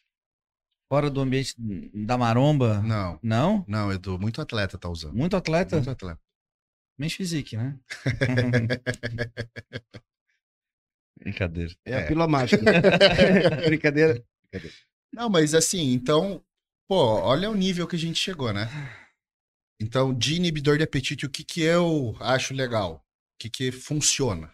E que não vai te dar um rebote fudido, né? Lógico, uma dieta restrita você vai sentir fome. Mas para quem faz off-cutting, a hora de sentir fome é muito prazerosa, né? Depois que você termina um Sim. off, que você não aguenta mais ver comida, você fala assim, puta, nossa, fiquei com Exato, fome, hora de exato. Aham, Que delícia. O cara aprende a curtir todas as fases ali, né? aham. Agora, a pessoa que não tá acostumada a passar fome, começou a apertar, começou a apertar. O que que funciona legal? Cara, é cafeína. Simples, barato. Toma um termogênico. Então, use coisas que são é, simples e que não são, não criam dependência, que não é uma tarja preta, não é uma fepramona, uma porra dessa. Quantas miligramas de cafeína? Vamos falar de números. Por exemplo, eu, eu se eu tomo, por exemplo, vai, 400 miligramas de muito. cafeína, meu estômago não aguenta. Não. Então, eu, eu gosto de 150, 200. É uma margem legal de cafeína. Eu gosto de usar umas 150 miligramas de cafeína para fazer cardio em jejum quando eu tô em preparação. Me dá exatamente a energia que eu preciso, a falsa energia, né? Que eu preciso para executar aqueles 30, 40 minutos de cardio. Depois ele, eu consigo deitar e dormir, cara, se precisar. Então eu gosto sempre de usar cafeína assim, de forma inteligente, sabe? O melhor termogênico que já existiu era a ECA, né? Eca. Você curtia? Efedrina, cafeína, aspirina? Não, não cheguei a usar. Nossa, pra mim era a melhor fórmula que tinha. Era um tesão. Tu gosta do. Cara, me fugiu o nome agora. As pessoas sempre me perguntam, porque como eu recebo bastante perguntas em caixinha de, de perguntas, queria te repassar para saber a tua opinião. O, aquele que é. De que- farmácia? É, o pessoal. Cara, na verdade, ele é, ele é um vasodilatador. Ele até. Ioimbina. Ah, Ioimbina, né? Eu gosto muito. Só Gosta? que a ioimbina, em algumas pessoas, a ioimbina tem algum, alguma atividade neuronal, assim, né? Tanto que ela é um, um remédio para impotência masculina, Aham. que ela atua justamente na área do cérebro que dá confiança pro cara transar. Então, é para isso que ela é usada. Pô, que legal saber isso, cara. É. Põe lá, cinco. Só que tem gente que tem é, ansiedade com ioimbina. É? Então, já vi várias pessoas assim, ó, com dose de 3. A Ângela não pode tomar 3 miligramas de 3 ioimbina, miligramas. ela fica angustiada, assim, Entendi. fica mal. Então, como tem essa ação cerebral, tem pessoa que toma pff, caralhada. O Pacha um, tomava 20 por dia e não sentia nada. Uhum. E Só Já, não para de fazer filho, né? já outras pessoas sentem muito. Então, o ioimbina é um excelente termogênico, ele é legal. E também é, ajuda um pouco a tirar a fome. Então, assim, essas coisas eu gosto. Essas Uhum. coisinhas que são naturais, que é Cafeína- plantinha. Cafeína seria 3 miligramas por quilo de peso. Mais ou menos, de 3 a. Tipo, Edu, 100 quilos, vai estar 300. Cara, eu acho que de- tem- 300 depende miligramas. muito da sensibilidade é, da cafeína, né? Principalmente Ah, quando a é gente menos, fala né? em estômago vazio. Porque eu já vi essa recomendação de 3 a 9, mas daí não é pensando no Aí é performance. na performance, é né? performance. E aí tem que explicar pro pessoal que não, tá falando de inibir apetite, mas nada como fazer o aeróbico que a gente tá falando, exercício, né? Tem Claro. gente que ainda pensa, entra na. Tem amigo que tem loja de suplemento, a pessoa entra, o que, que eu tomo pra emagrecer, pra inibir apetite? Acho que é só aquilo, Cara, né? tem uma coisa que eu quero deixar bem claro, é assim, ó, a gente tá falando essas coisas que ajudam, mas, por exemplo, quando eu chego num determinado ponto da preparação pra frente, cara, aquele piquezinho, aquele gásinho que eu tinha com a cafeína, aquela felicidadezinha, tipo, "Pô, vou comer com fome, cara, já era. Tipo, tomo a mesma cafeína, vou me arrastando fazer o cardio, volto, como, é como se eu não tivesse comido nada. Isso é pra galera não achar que, pô, mas eu tomo a cafeína e não resolve nada né, existe um determinado ponto da preparação, falando em, em competição, que para tu ficar definido é uma coisa, para tu ficar do avesso é outra, né? Sim. Cara, é, a gente tá falando aqui, ah, mas inibe o apetite, ajuda na. Cara, mas vou falar, da sétima semana, da- eu falo sete semanas porque minhas preparações duram 30 semanas. Da sétima semana pra frente, cara, eu praticamente eu tô no modo sobrevivência, cara. Eu, tenho, eu tinha muita dificuldade em dormir. Dormir, muita dificuldade. A gente tava falando muito da- dos efeitos negativos dos fármacos, mas eu tenho que admitir, cara, que me ajudou muito na questão do sono, cara. Só que assim, também tem a questão assim, eu usava, eu fui por conta própria, eu fiz uso do alprazolam, que muita gente usa pra. inclusive tu conhece atletas que usam bastante, qual é o nome comercial do alprazolam? É o frontal? Frontal. frontal. Muita gente usa, cara, pra dormir, né? Eu lembro que eu fui fazer uma viagem pra Coreia do Sul em 2007, competir o Mundial da Coreia. Cara, eu tomei 0,5 de frontal. Eu fui acordar em Paris, na escala. Cara, foi 12 horas de São Paulo a Paris. Aí eu pensei, pô, tô feito. Fiquei dois, três dias lá em Paris. Depois eu peguei um voo Paris, Coreia, Seul. Tomei mais 0,5, eu dormi mais um outro perna da viagem. Eu, cara, descobri a maneira de viajar feliz na econômica. tipo, pô, cara, 12 horas de voo com 0,5 de frontal, só que aí é que tá. Quando eu comecei a preparação e comecei a fazer o uso do alprazolam, eu comecei a ter vários efeitos adversos, que eram muito maiores que a insônia. Eu comecei a ter umas espécies de umas ansiedades, toque, cara, toque, umas coisas assim. Foi feio, cara, o negócio, foi bem bem estressante pra mim e pra Carol assim. Checar a balança várias eu- vezes, né? E só que eu, é, só que assim, eu comecei a eu ac- acreditava que por aquilo, porra, mas esse remédio é muito bom, é muito foda. Só que o uso crônico dele começou a me gerar problema. Porque eu tinha tomado uma vez pra viajar. Aí o que acontece? Aí eu conversei com o músico, cara, e eu comecei a ver, não, eu não consigo viver desse jeito, cara. Eu preciso dormir, mas a que preço? Aí a gente começou. Eu comecei, cara, eu, usei um suplemento que não. Eu posso falar porque no Brasil nem tem pra vender. O nome dele é Somatomax. Eu não lembro o laboratório, mas era um suplemento, cara. O Cris Aceto. Eu cheguei tomando frontal no Flex Pro de 2012, no hotel. Tava gravando Like a Machine naquela época. E aí o Cris Aceto. Eu falei pra ele, cara, eu tô, eu tô louco. Eu tô tomando isso aqui pra dormir, mas eu tô completamente louco. Aí ele falou: experimenta tomar. Ele pegou e me deu um potezinho assim, sabor frutas vermelhas. Toma meio scoop, um terço do scoop. O Cri- O Cris é bem minucioso com Aham, doses, aham. cara. Às vezes tu fica até meio assim, tipo, uma micrograma. Ele Não chega a ser igual o Muse, mas ele é bem minucioso com dose, assim. Aí ele toma um terço do. Cara, um terço, cara. Mas ele não tá ligado. Eu acabei de dizer pra ele que eu tô ficando maluco. Não, toma um terço disso aqui. E o remédio pra dormir? Ah, toma só a metade. Não, não deixa de tomar, mas toma só a metade e toma um terço. Cara, eu lembro que foi a minha, a minha melhor noite de sono foi um dia que antecedeu a competição. Eu sonhei, tive sonho, cara. Foi Mas gostoso aí é, pra é caramba. um estimulador de secreção de GH, né? É, É. era um. Depois eu pego a. Eu vou, eu vou ver se eu Mas acho. é bem a- pra isso. Você, na verdade, dormiu profundo. É, Somatomax? O que você não estava fazendo antes. Então, muitas vezes, a pessoa que, que vive de tarja preta, ele não tem um sono reparador. Ele, é- ele fica sedado durante 12 horas. dá uma olhada aqui. É, isso, isso. Dá uma olhada na fórmula dele aí. Esse. Isso não é. Não é viável aqui no Brasil. Não tem nem registro na vigilância, nada disso aí. Aham. É, mas tem um negócio que eu, que eu uso bastante que é mucuna. Bem bom. Mucuna, GABA. Cara, ele, ele, eu- ele entrega tudo que ele oferece, cara. Tipo, ele é pra tudo. Esse, cara, isso aqui é sensacional. Ele é, ó, ele aumenta os níveis de hormonais, ele faz dormir e a sensação de, de é, sensação boa, né? Well, feeling good, tal, não sei o quê. Promotes é, uma experiência boa, é, relação, relação sexual e aumenta a massa magra e definição. Mas, cara, realmente ele era Tudo ao muito mesmo bom. tempo. Real- realmente, ele- Realmente ele era muito bom, cara, porque eu sentia que eu acordava bem, assim, não tem rebote e dormia muito bem, cara, com ele. E aí eu comecei a usar um pouquinho do Zolpidem sublingual, o, Pats. o Pax. Aí, porra, quantidade 5 miligramas, porque o outro que eu tomava era 15, 20 e não fazia mais efeito. Eu comecei a ajustar algumas coisas assim. E eu comecei a ter um benefício muito bom, cara. E aí eu, é aquela coisa, né? A galera acaba tomando, às vezes, coisas por conta própria, cara. E aí tu resolve um problema e tu abre Ah, outros. Você entra num buraco negro. É. É, eu tive um, um, um burnout faz uns dois anos. E eu tava, né, farmacêutico, né? Hum. Me medicando pra caralho. E aí eu peguei e falei com a minha mãe, falei, mãe, acha o melhor neuro de Curitiba que eu preciso de um neuro. Aí fui no neuro, peguei pro cara e falei, ó, sou farmacêutico, mestrado, doutorado, e tô tomando isso.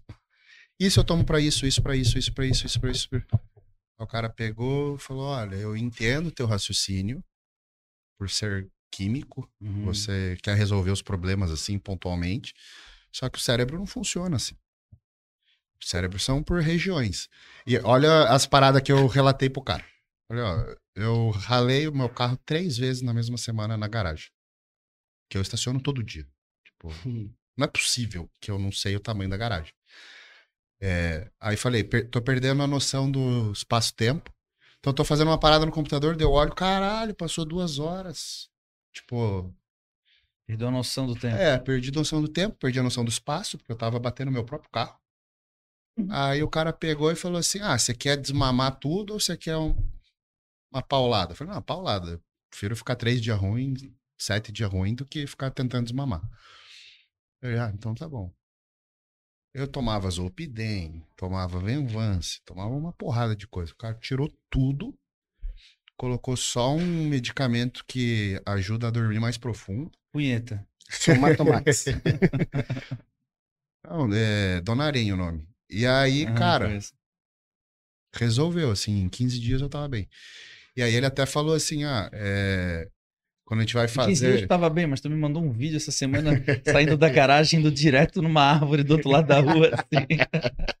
Tem certeza que tá bem, cara? Tô bem, mas ali foi... ó, 15 dias ele perdeu a noção Eles de baixaram o asfalto da minha rua. Cara, ele falou assim, ó. Ele falou assim, Eu vi Edu. Edu, caí de moto. Eu falei, cara, tu tá bem? Não, não, tô bem, só a perna e tal. Aí ele mandou o vídeo, vou te mandar o vídeo. Cara, ele tá saindo da garagem da casa dele assim, com a moto. Daí eu falei, cara, não, não, não é possível. Cara, eu achei que. Ele tava saindo, eu achei que ia vir um carro, alguma coisa. Uma tragédia, assim, eu não gosto dessas coisas. De repente ele saiu e foi reto no muro na frente da casa dele, assim. Eu falei, o que aconteceu? Ele, não sei. Não, mas é, depois minha namorada descobriu o motivo. O que que Eles houve? recaparam a rua, ficou mais baixa, ficou um degrau ali. O meu meio-fio ficou muito alto. Aí eu tava com a mão no acelerador, a hora que desceu a roda de trás, eu soquei a mão. É. Ah, A moto é 1250, Não, né, é. cara? eu Voou. vi que foi assim, cara, tu foi direto. Não, foi bizarro. Daí eu bati a cabeça na parede, daí eu dei um mini desmaio, assim, daí eu acordei, deu. O que, que aconteceu, caralho? Tava saindo de casa, tô, tô no muro. Mas essa coisa dos remédios pra dormir é bem complicado, porque no Brasil é muito comum a automedicação. É. E, e a- a menos quem tenha a indicação médica para uso de um medicamento, né? Não existe um benefício em usá-lo. Porque todo medicamento tem efeito adverso. Uhum. Então, se você precisa dele, ele vai te fazer bem. Se você não precisa, ele vai te fazer mal. E as pessoas vão somando efeitos colaterais. Principalmente atleta. Atleta é muito polimedicado. A gente chama de polifarmácia. É, a minha, a minha insônia, ela era transitória, tá? Então ela dura sete semanas. É, acho que é até algo psicológico, porque ela começa sete semanas, eu já começo a ficar tenso para dormir. E ela vai se agravando.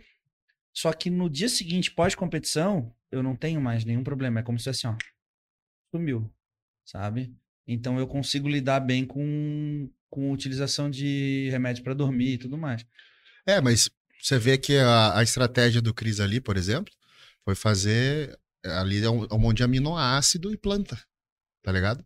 Então existem estratégias muito mais light Uhum. do que o cara entrar num, de sopetão num tarja preta, que depois vai ter problema para tirar.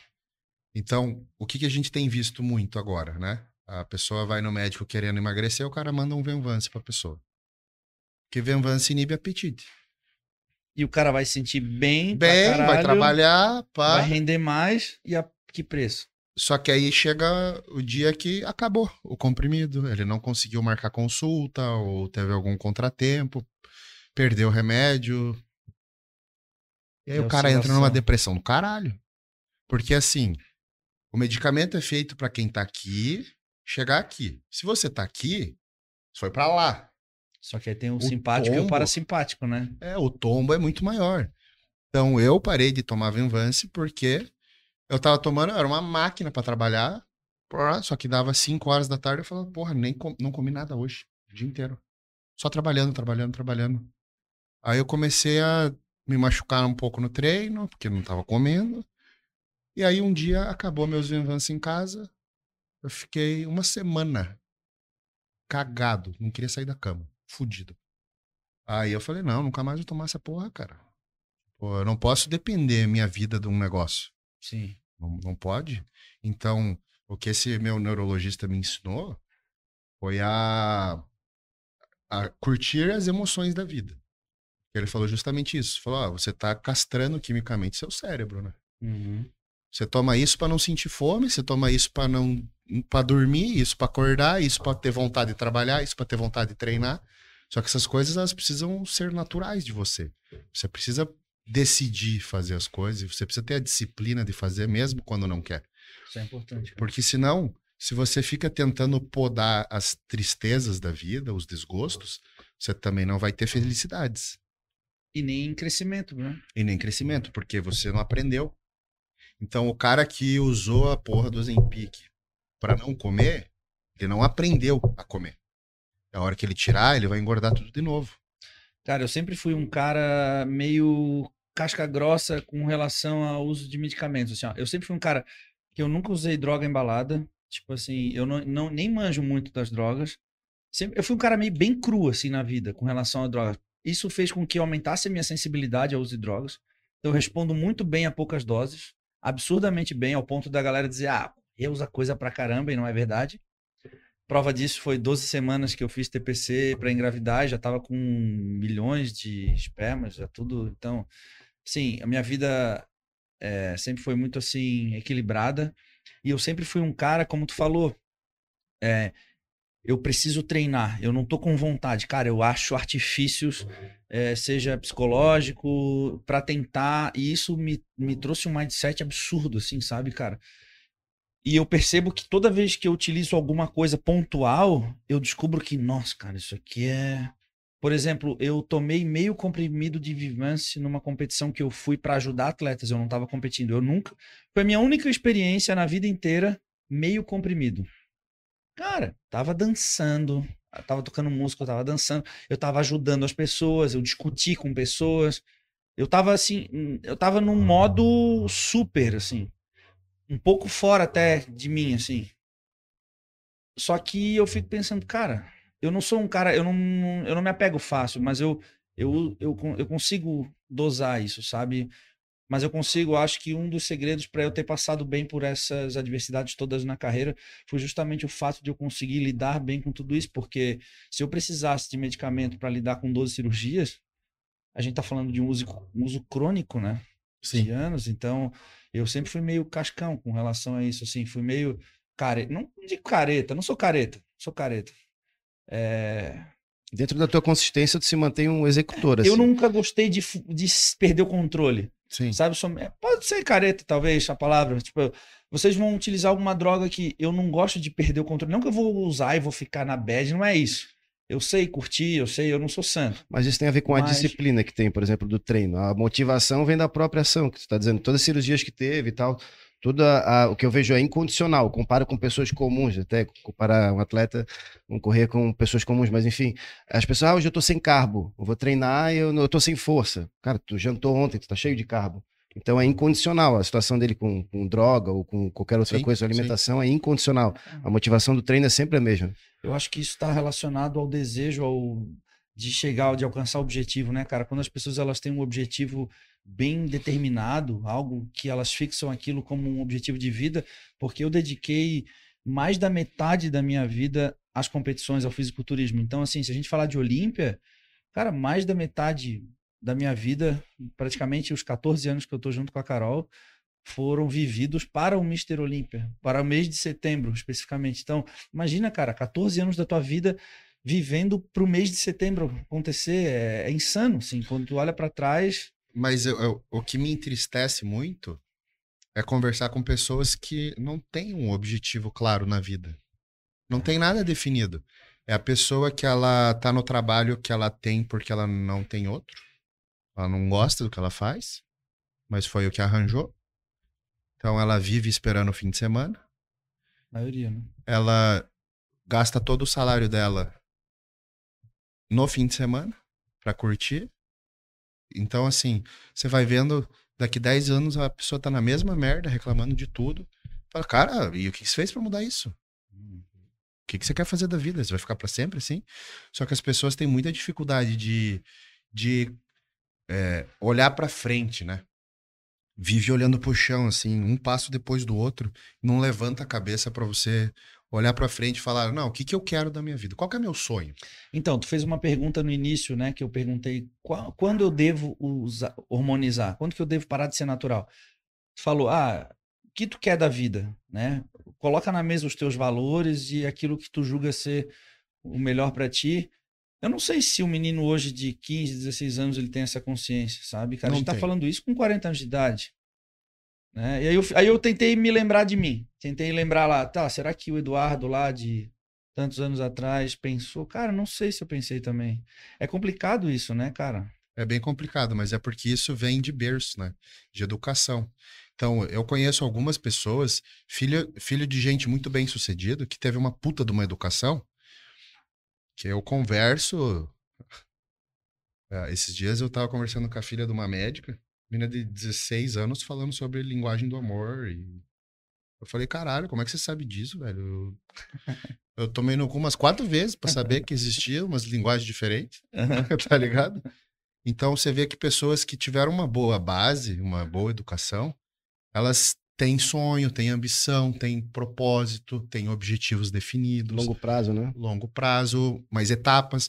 Porque, assim, o mais difícil da vida é você sonhar grande e fragmentar esse sonho em pequenas etapas. Uhum. Que, assim, o que, que eu posso fazer hoje, né? Então, a, a minha mãe, ela faz 15 anos que ela quer começar a academia. Uhum. Ela sempre começa e para, começa e para, começa e para. E aí, sempre que ela vem, ah, me manda um, um- uma dieta, um treino, o que, que eu faço? Uhum. Eu falo, mãe, começa a caminhar na rua 15 minutos. Uhum. Porque a, a pessoa, ela sempre quer fazer um puta planejamento, um puta de um sonho e dar um passo muito maior do que a perna dela. Que são o que as pessoas fazem agora. Réveillon vem toda aquela coisa. Não, porque ano que vem eu vou isso, eu vou aquilo, eu vou aquilo, eu vou Sim. aquilo. não, não, não. Falei pro Felipe semana passada, eh, era Réveillon, né? Aí todo mundo faz aquele plano para 2022 e falei, Felipe, nosso foco é janeiro. Foca em janeiro. Vamos focar nessa semana. Aliás, vamos focar nesse treino, nessa série. É literalmente A por gente dia. faz muito isso, cara. Pô, gente sabe que depois que a gente isso. conversou no estacionamento aquele dia, que você me falou do ficar se trazendo sempre pro presente, Aham. Ô, eu tô falando isso aí pra uma galera, velho. Cara, quem não assistiu o podcast passado, assiste, cara. Foi muito Assista. foda. Eu vou trazer de novo o, o Luiz Fernando Garcia, que é um psicólogo, cara. Ele fez a minha. Ele fez meu, o meu acompanhamento para minha volta aos palcos, pra gente restabelecer confiança. Ele explicou um pouco desse processo, mas, cara, eu, eu vi que abriu uma janela, cara, de, de dúvidas, de interesse, que a galera quer saber mais, sabe, sobre isso. Eu vou trazer ele aqui para desmembrar mais. Esse cara é muito foda. É Não, muito e- legal isso. E é muito legal isso você. Hoje, você só tem hoje, né? Ai, todo mundo sabe disso. Mas, de fato, você só tem hoje. E você precisa hoje fazer o que é possível. Se você não fizer hoje o que é possível, nem amanhã, nem amanhã, nem amanhã, você vai ficar na merda pra sempre. E você não pode sonhar alto. Você só pode sonhar com o que, que eu consigo fazer agora. Então, essa é a dificuldade das pessoas. Então, o cara tem o sonho de ter um shape foda. Tá, o que, que você precisa fazer pra começar? Ah, eu tenho que comprar um tênis novo pra ir pra academia. Eu preciso, sabe? Uhum. O cara fica tentando arranjar umas desculpinhas. Ah, não, eu preciso ter um Apple Watch pra marcar. Cara, você vai na praça e vê os caras treinando barra, tá ligado? Pô, um É, shape assim, muito melhor que Vou esperar teu. começar o ano. Não, agora eu vou esperar passar o carnaval. Não é assim? É, daí, ah, não, daí eu, vou, daí eu vou começar um ciclo foda. O cara só, ele pensou em tudo, ele só não pensou em fazer o simples, que é o que ele precisa fazer. Uhum. Vir aqui e treinar. Dá o melhor dele em cada treino. Aí o cara vem, fica conversando com todo mundo na academia, faz um treino uma bosta e sempre sonhando. Não, porque fim do ano eu vou estar foda. Não, porque não sei o quê. Cara, você veio aqui, perdeu tempo, foi embora, não resolveu nada. Então, começar a, a- a se debruçar em cima de cada coisa, né? Tipo, essa coisa de se trazer pro presente. Eu só tenho que fazer uma série agora. É isso. A gente Só que tem que se- ser a melhor série da minha É vida. isso. A gente ficou viciado em quebrar isso em micro etapas, assim. Às vezes a É. gente tá no, no treino de ombro aqui É um hoje. a gente- constante. mas quem né? sabe a gente fazer, se a gente fizer o desenvolvimento e depois elevação, depois elevação lateral, não, vamos fazer só o desenvolvimento primeiro, a gente já tem a estrutura do treino, então vamos só ali, só essa série, não vamos estipular que a gente tem que chegar na mesma carga do, do exercício E anterior. também não precisa passado. estabelecer números de séries. É isso, né? Porque cara. A série É dizer- filosófico e é Cara, bonito, é eu viver o adoro momento. isso. Eu momento. adoro isso. O primeiro dia que a gente treinou junto, que a gente foi treinar posterior pra variar, Uhum. a gente tocou a mesa flexora até dizer que deu. É. Ninguém contou. Ninguém sei contou. lá, foi de 8 a 12 séries, não sei dizer. aham. Daí Na deu, verdade foi duas só. esgotou, esgotou. Vamos pro próximo. É isso. E, e dentro do, do fisiculturismo existe muito essa coisa da percepção do dia, né? Hoje, o que, que eu consigo desempenhar hoje? Né? Uhum. Tá, esse exercício hoje tá incomodando, tá ruim, vamos para outro. É, Achou um trilho legal? Vamos ficar nele. Dá para ir mais séries? Já esgotou ou não? Então, esse nível de autoconhecimento, cara, 1% dos Às vezes tem. um exercício ele abre para outro, vamos dizer assim, às vezes um exercício que utiliza mais o core, assim, te abre para um outro exercício que exige menos estabilidade, de repente tu chega com mais ação. Aí tu, puta, já descobri alguma coisa aqui dentro do. Aí tu vai, cara. Só que lógico, isso demanda muito feeling, né? Muito. Experiência, Feeling, por isso que Mas tem- precisa... você tem que se conhecer. Isso. Aí entra o que a gente falou no início, a pessoa ter autoconhecimento, de melhorar a Sabe o técnica, que, que eu gosto evoluir. de ver aqui? Ah, Eu não tô vendo nen- nenhuma mula com a ficha sim. andando Ah, assim. Não. Porque é, eu tenho terror a isso. As academias que eu treinei minha vida inteira, as academias boas, de gente séria, assim, que queria evoluir, Hum. não tinha essa porra de ficar fazendo a ficha e ficar preso na ficha. Hum. Chegava lá e o que, que você vai treinar hoje? Não. Até eu tava conversando com o Xande Negão esses dias, ele falou de um cara muito old school da Radar, que faz... chegava assim, ah, hoje você vai fazer 50 séries de supino e vai pra casa. Tá ligado? Porra, sério isso? Sério. Esse é o teu treino de hoje. E o cara fazia aquilo. Então, tipo, você começar a conhecer seu corpo, suas limitações, suas vantagens, suas desvantagens, o que, que funciona, o que não funciona, o que dói, o que não dói, o que você executa bem, o que você executa mal, e precisa aprender. Cara, isso é é a única coisa que vai te fazer evoluir dentro do treino. Não é alguém escrever 3 de 10 aqui, 4 de 12. Isso, lógico, num- no começo, que você não sabe nem o que é supino. Eu lembro que eu era muito chato, cara, porque eu ficava, ô, qual que é esse exercício mesmo? Desculpa, eu esqueci. E aí o cara vai lá, não, crucifixo aqui, tal. Aí você fica lá. Aham. Beleza, essa é uma, uma, uma fase de aprendizado, mas você tem que passar disso, né? É que mais importante do que um, o planejamento do, né, do, do que o plano mesmo é a execução do plano. Então, é como tu executa o exercício, que é aquilo que eu estava comentando contigo que eu faço. Então, não só no início, não. A pessoa que já está um bom tempo praticando, às vezes ela aumenta a sua percepção, ela se descobre diferente ali no exercício a partir de uma técnica, de outro profissional. Então, é por isso que as pessoas têm que pensar em evoluir em outros aspectos que não só o que o tema da nossa live aqui dizer, ah, é, o que, que eu tomo, o que, que é a droga do verão, o que, que eu tenho que fazer agora, quando na verdade tem muito mais outros campos para evoluir aí dentro da- do exercício e alimentação. Tem pergunta aí, Ícaro?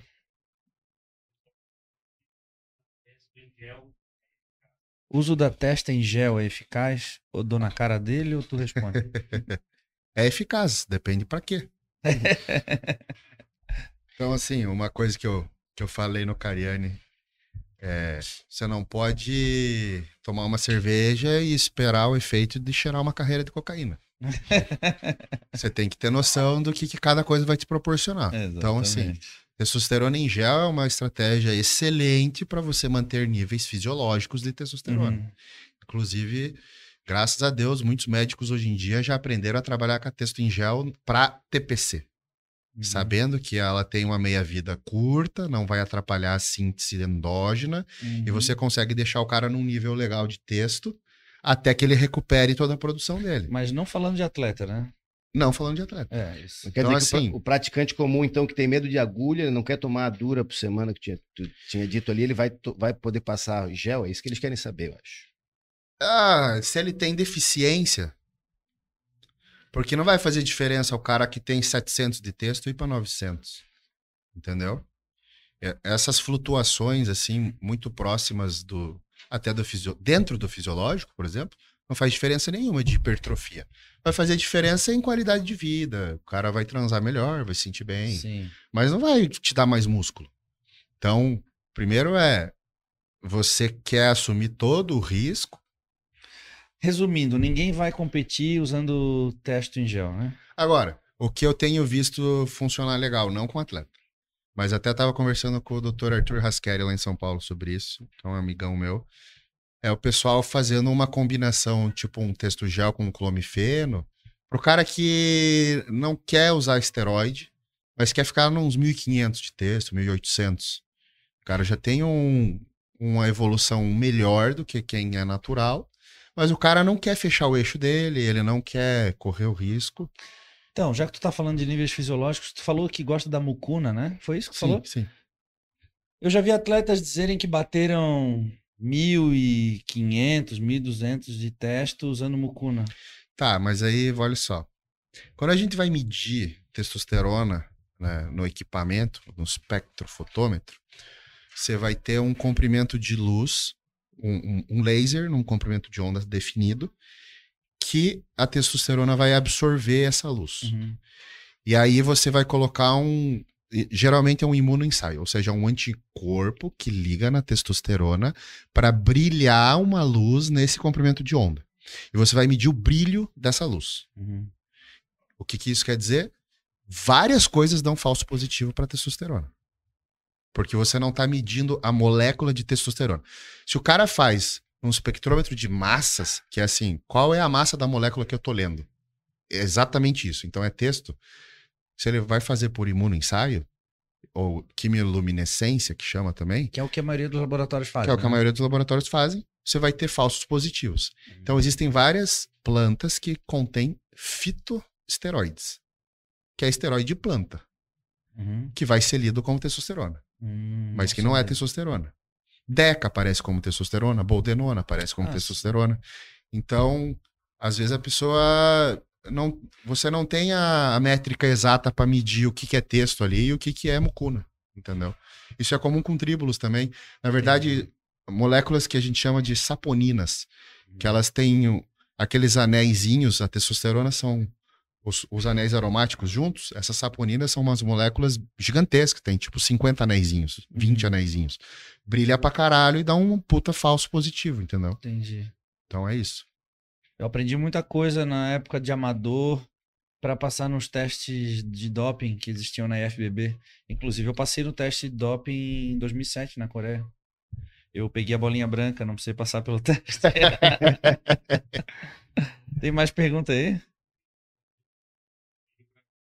Sobre o uso de termogênico em doses abusivas. Uso de termogênico. Permanente que ele pode causar.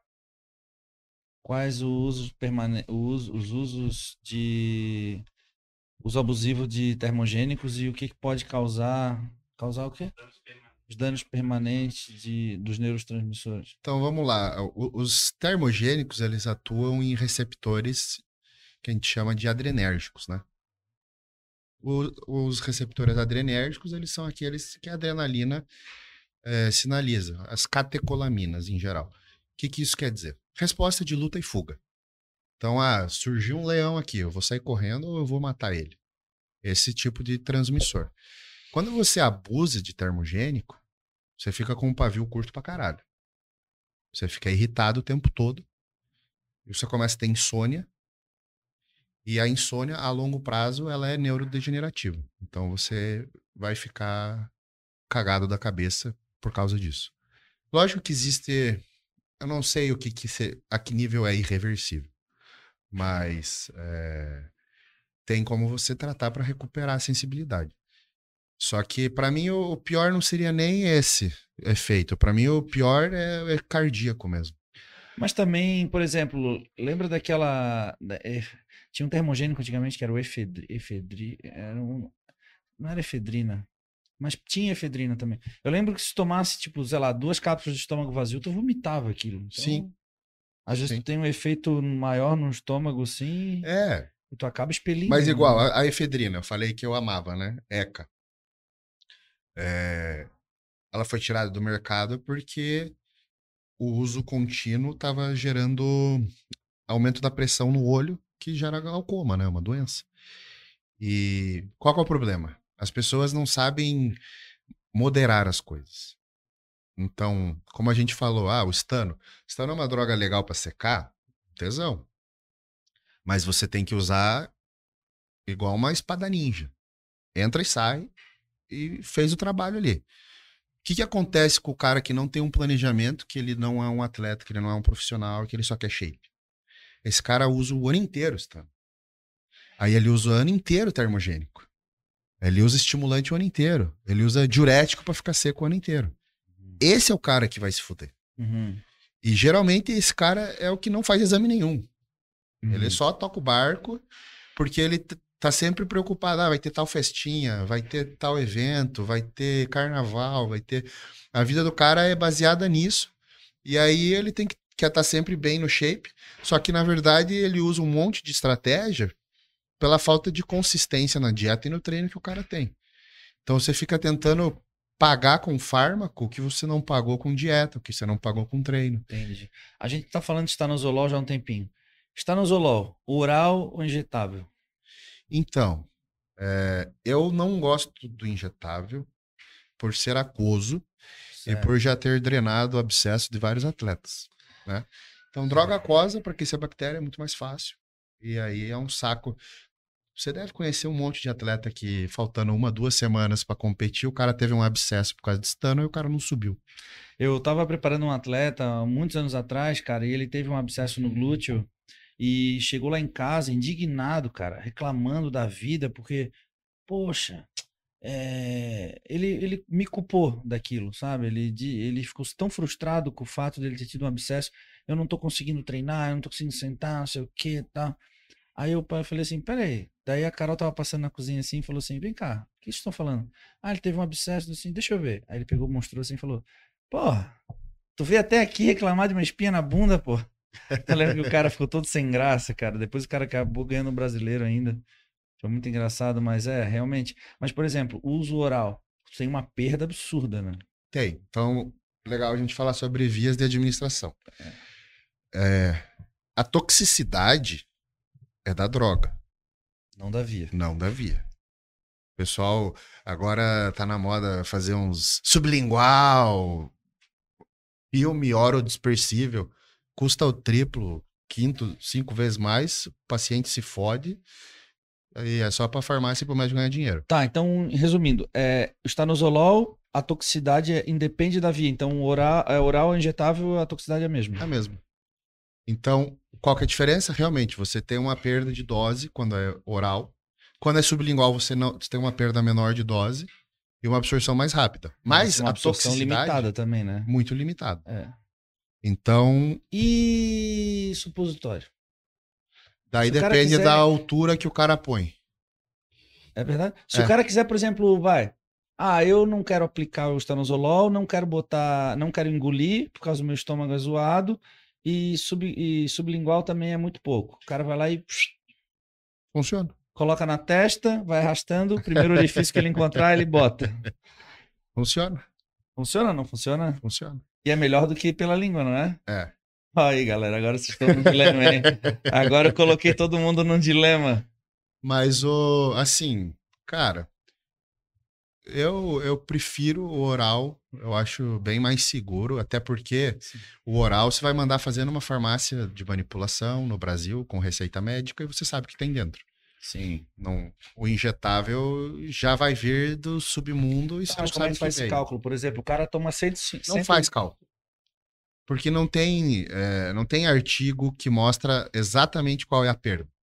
Entendeu? Ah, então, mas, assim, por exemplo, vai. O cara toma 150 miligramas de estanozolol por semana. 150 miligramas, vai. Três shots de 50 miligramas. Se ele for mudar para oral, vai tomar 50 miligramas por dia? Mais ou menos? tipo isso. Tipo, É, é um chute, né? chute. Uma aproximação. Mas. Cara, eu tenho uma grande dificuldade com drogas orais por conta do meu estômago.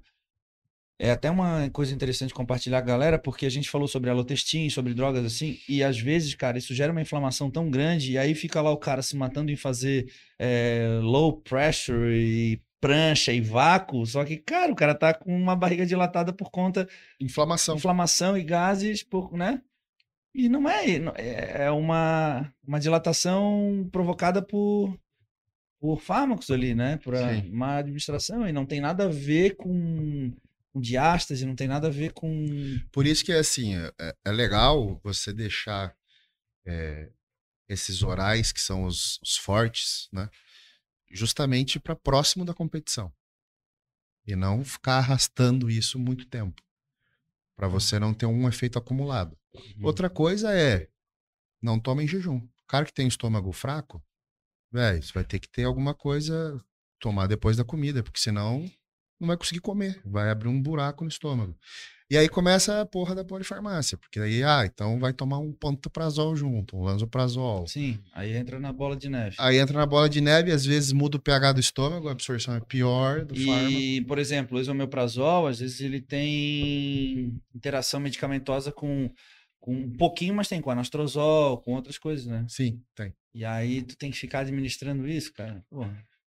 Então quer dizer, a resposta é mais vale dois estando na boca do que um. no- É isso? Mas vale um estando no rabo do que... É, pelo que, pela lógica, mais vale estar no rabo do que. É, cara, o ai. injetável realmente tem. E assim, o que. Mas, Mas tem, tem um argentino veterinário oleoso.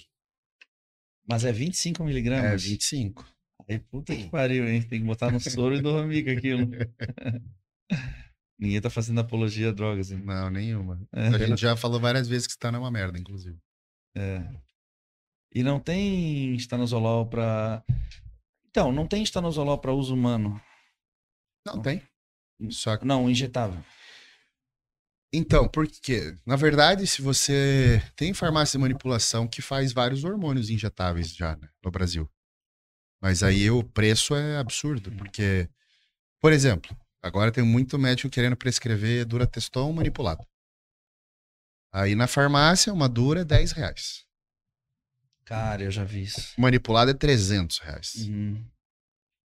Aí o cara quer dizer que na manipulada é superior. Eu já Não, vi isso é. com cipionato e testosterona. O cara não vai falar depo, né? Aham. O cara fala cipionato.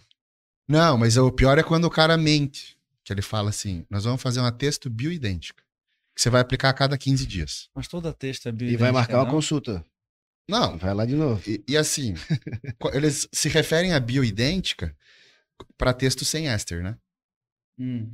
Então, não é um enantato, não é um cipionato, é só Uhum. texto, texto, texto Uhum. base. Porra, texto base dura horas.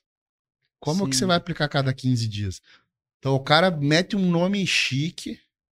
Nós vamos fazer uma texto bioidêntica a cada 15 dias. Porra, se eu fosse confiar nesse médico, eu tava fudido. Eu ia ter texto a cada 15 dias no meu corpo. Uhum. E 14 dias sem, um com. 14 sem, um com. Pô, é ridículo. Mas o desabastecimento, né, por parte da indústria farmacêutica no Brasil, tanto por parte de falta de matéria-prima, quanto por parte de alguns erros de laboratório, que aí acaba prendendo o lote. Como pelo aumento da prescrição, porque agora todo mundo está prescrevendo, tem faltado depo, dura nas farmácias, e aí acaba abrindo margem para buscar uma, uma solução, né? E aí vem essa galera que quer, quer roubar o paciente, quer ganhar dinheiro em cima e, e E mete o a black faca. market também, né? Black market, com certeza. Mas pio- piorou bastante com a pandemia. Assim, é, a fiscalização aumentou. Então tá entrando menos. O que é, o que para mim é- acaba sendo um pouco pior. Vamos lá. Existe o contrabando e existe o underground. Uhum. O underground é o bagulho que é feito em casa. O cara compra o, o pó, vem da China, Sal da China, cozinha no micro-ondas. cozinha ali e, e filtra na mão e pronto. Cozinha numa, na- numa lata de Nescau. Uma pedra do lado. Esse underground é inconfiável. Por quê? Pô, eu trabalhei em indústria farmacêutica, né? Como é que funciona a indústria farmacêutica? Primeiro você vai fazer uma análise para ver se a matéria-prima que o teu fornecedor te mandou é o que ele diz que é. Qual que é o grau da pureza que você recebeu a matéria-prima? Uhum. Então você vai fazer HPLC, vai dosar, vai ver se tem impureza, para daí você produzir o medicamento. O cara que comprou da China, foda-se o que, que o chinês mandou. O cara hum, não tem condição nenhuma de avaliar o que, que Mas tu já dentro. viu que tem uns kits na internet que tu compra pra poder fazer a- a- o teste qua- qualitativo, É né? qualitativo. Não quantitativo. Só que esses testes qualitativos, por exemplo, né? eu- uma das áreas legais da farmácia é a toxicologia. Pega o sangue do, do cara, bateu o carro e vai descobrir o que, que ele tomou. Você vai descobrir num teste desse, assim, ah, ele tomou uma droga básica. Pode ser cocaína, pode ser, entendeu? Uma família de drogas.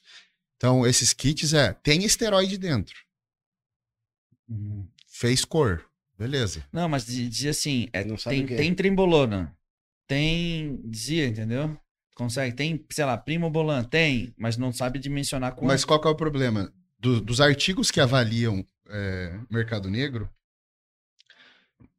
quase tudo é subdosado, lógico, mas o maior problema não é esse. O maior problema são os contaminantes.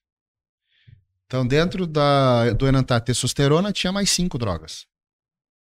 Esse é o problema. Igual tinha aquele Diuretic Centrum que estavam vendendo, ah, pré-treino injetável. Os caras foram ver o que tinha dentro, tinha 12 fármacos dentro. Um monte de tarja preta, Rivotril, a porra Sim. toda. Então você fala, velho, o que, que, o que, que você tá mandando pra dentro? Você nem sabe. Então, por isso o underground eu acho cagada. Que é o que a maioria dos atletas posta no Instagram. Compre laboratório tal, de confiança. Doideira. Doideira. Beleza. Agora existe o que é contrabando. O que que é contrabando?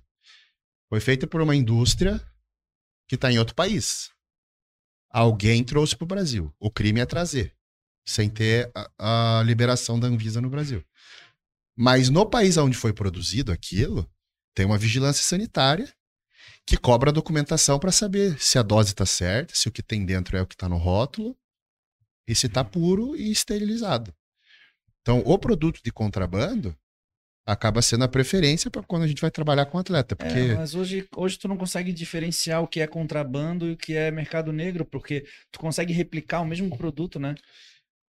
então aí as, as... Replicar a mesma, digo, a mesma embalagem. é, tudo, tem muita entendeu? falsificação, né?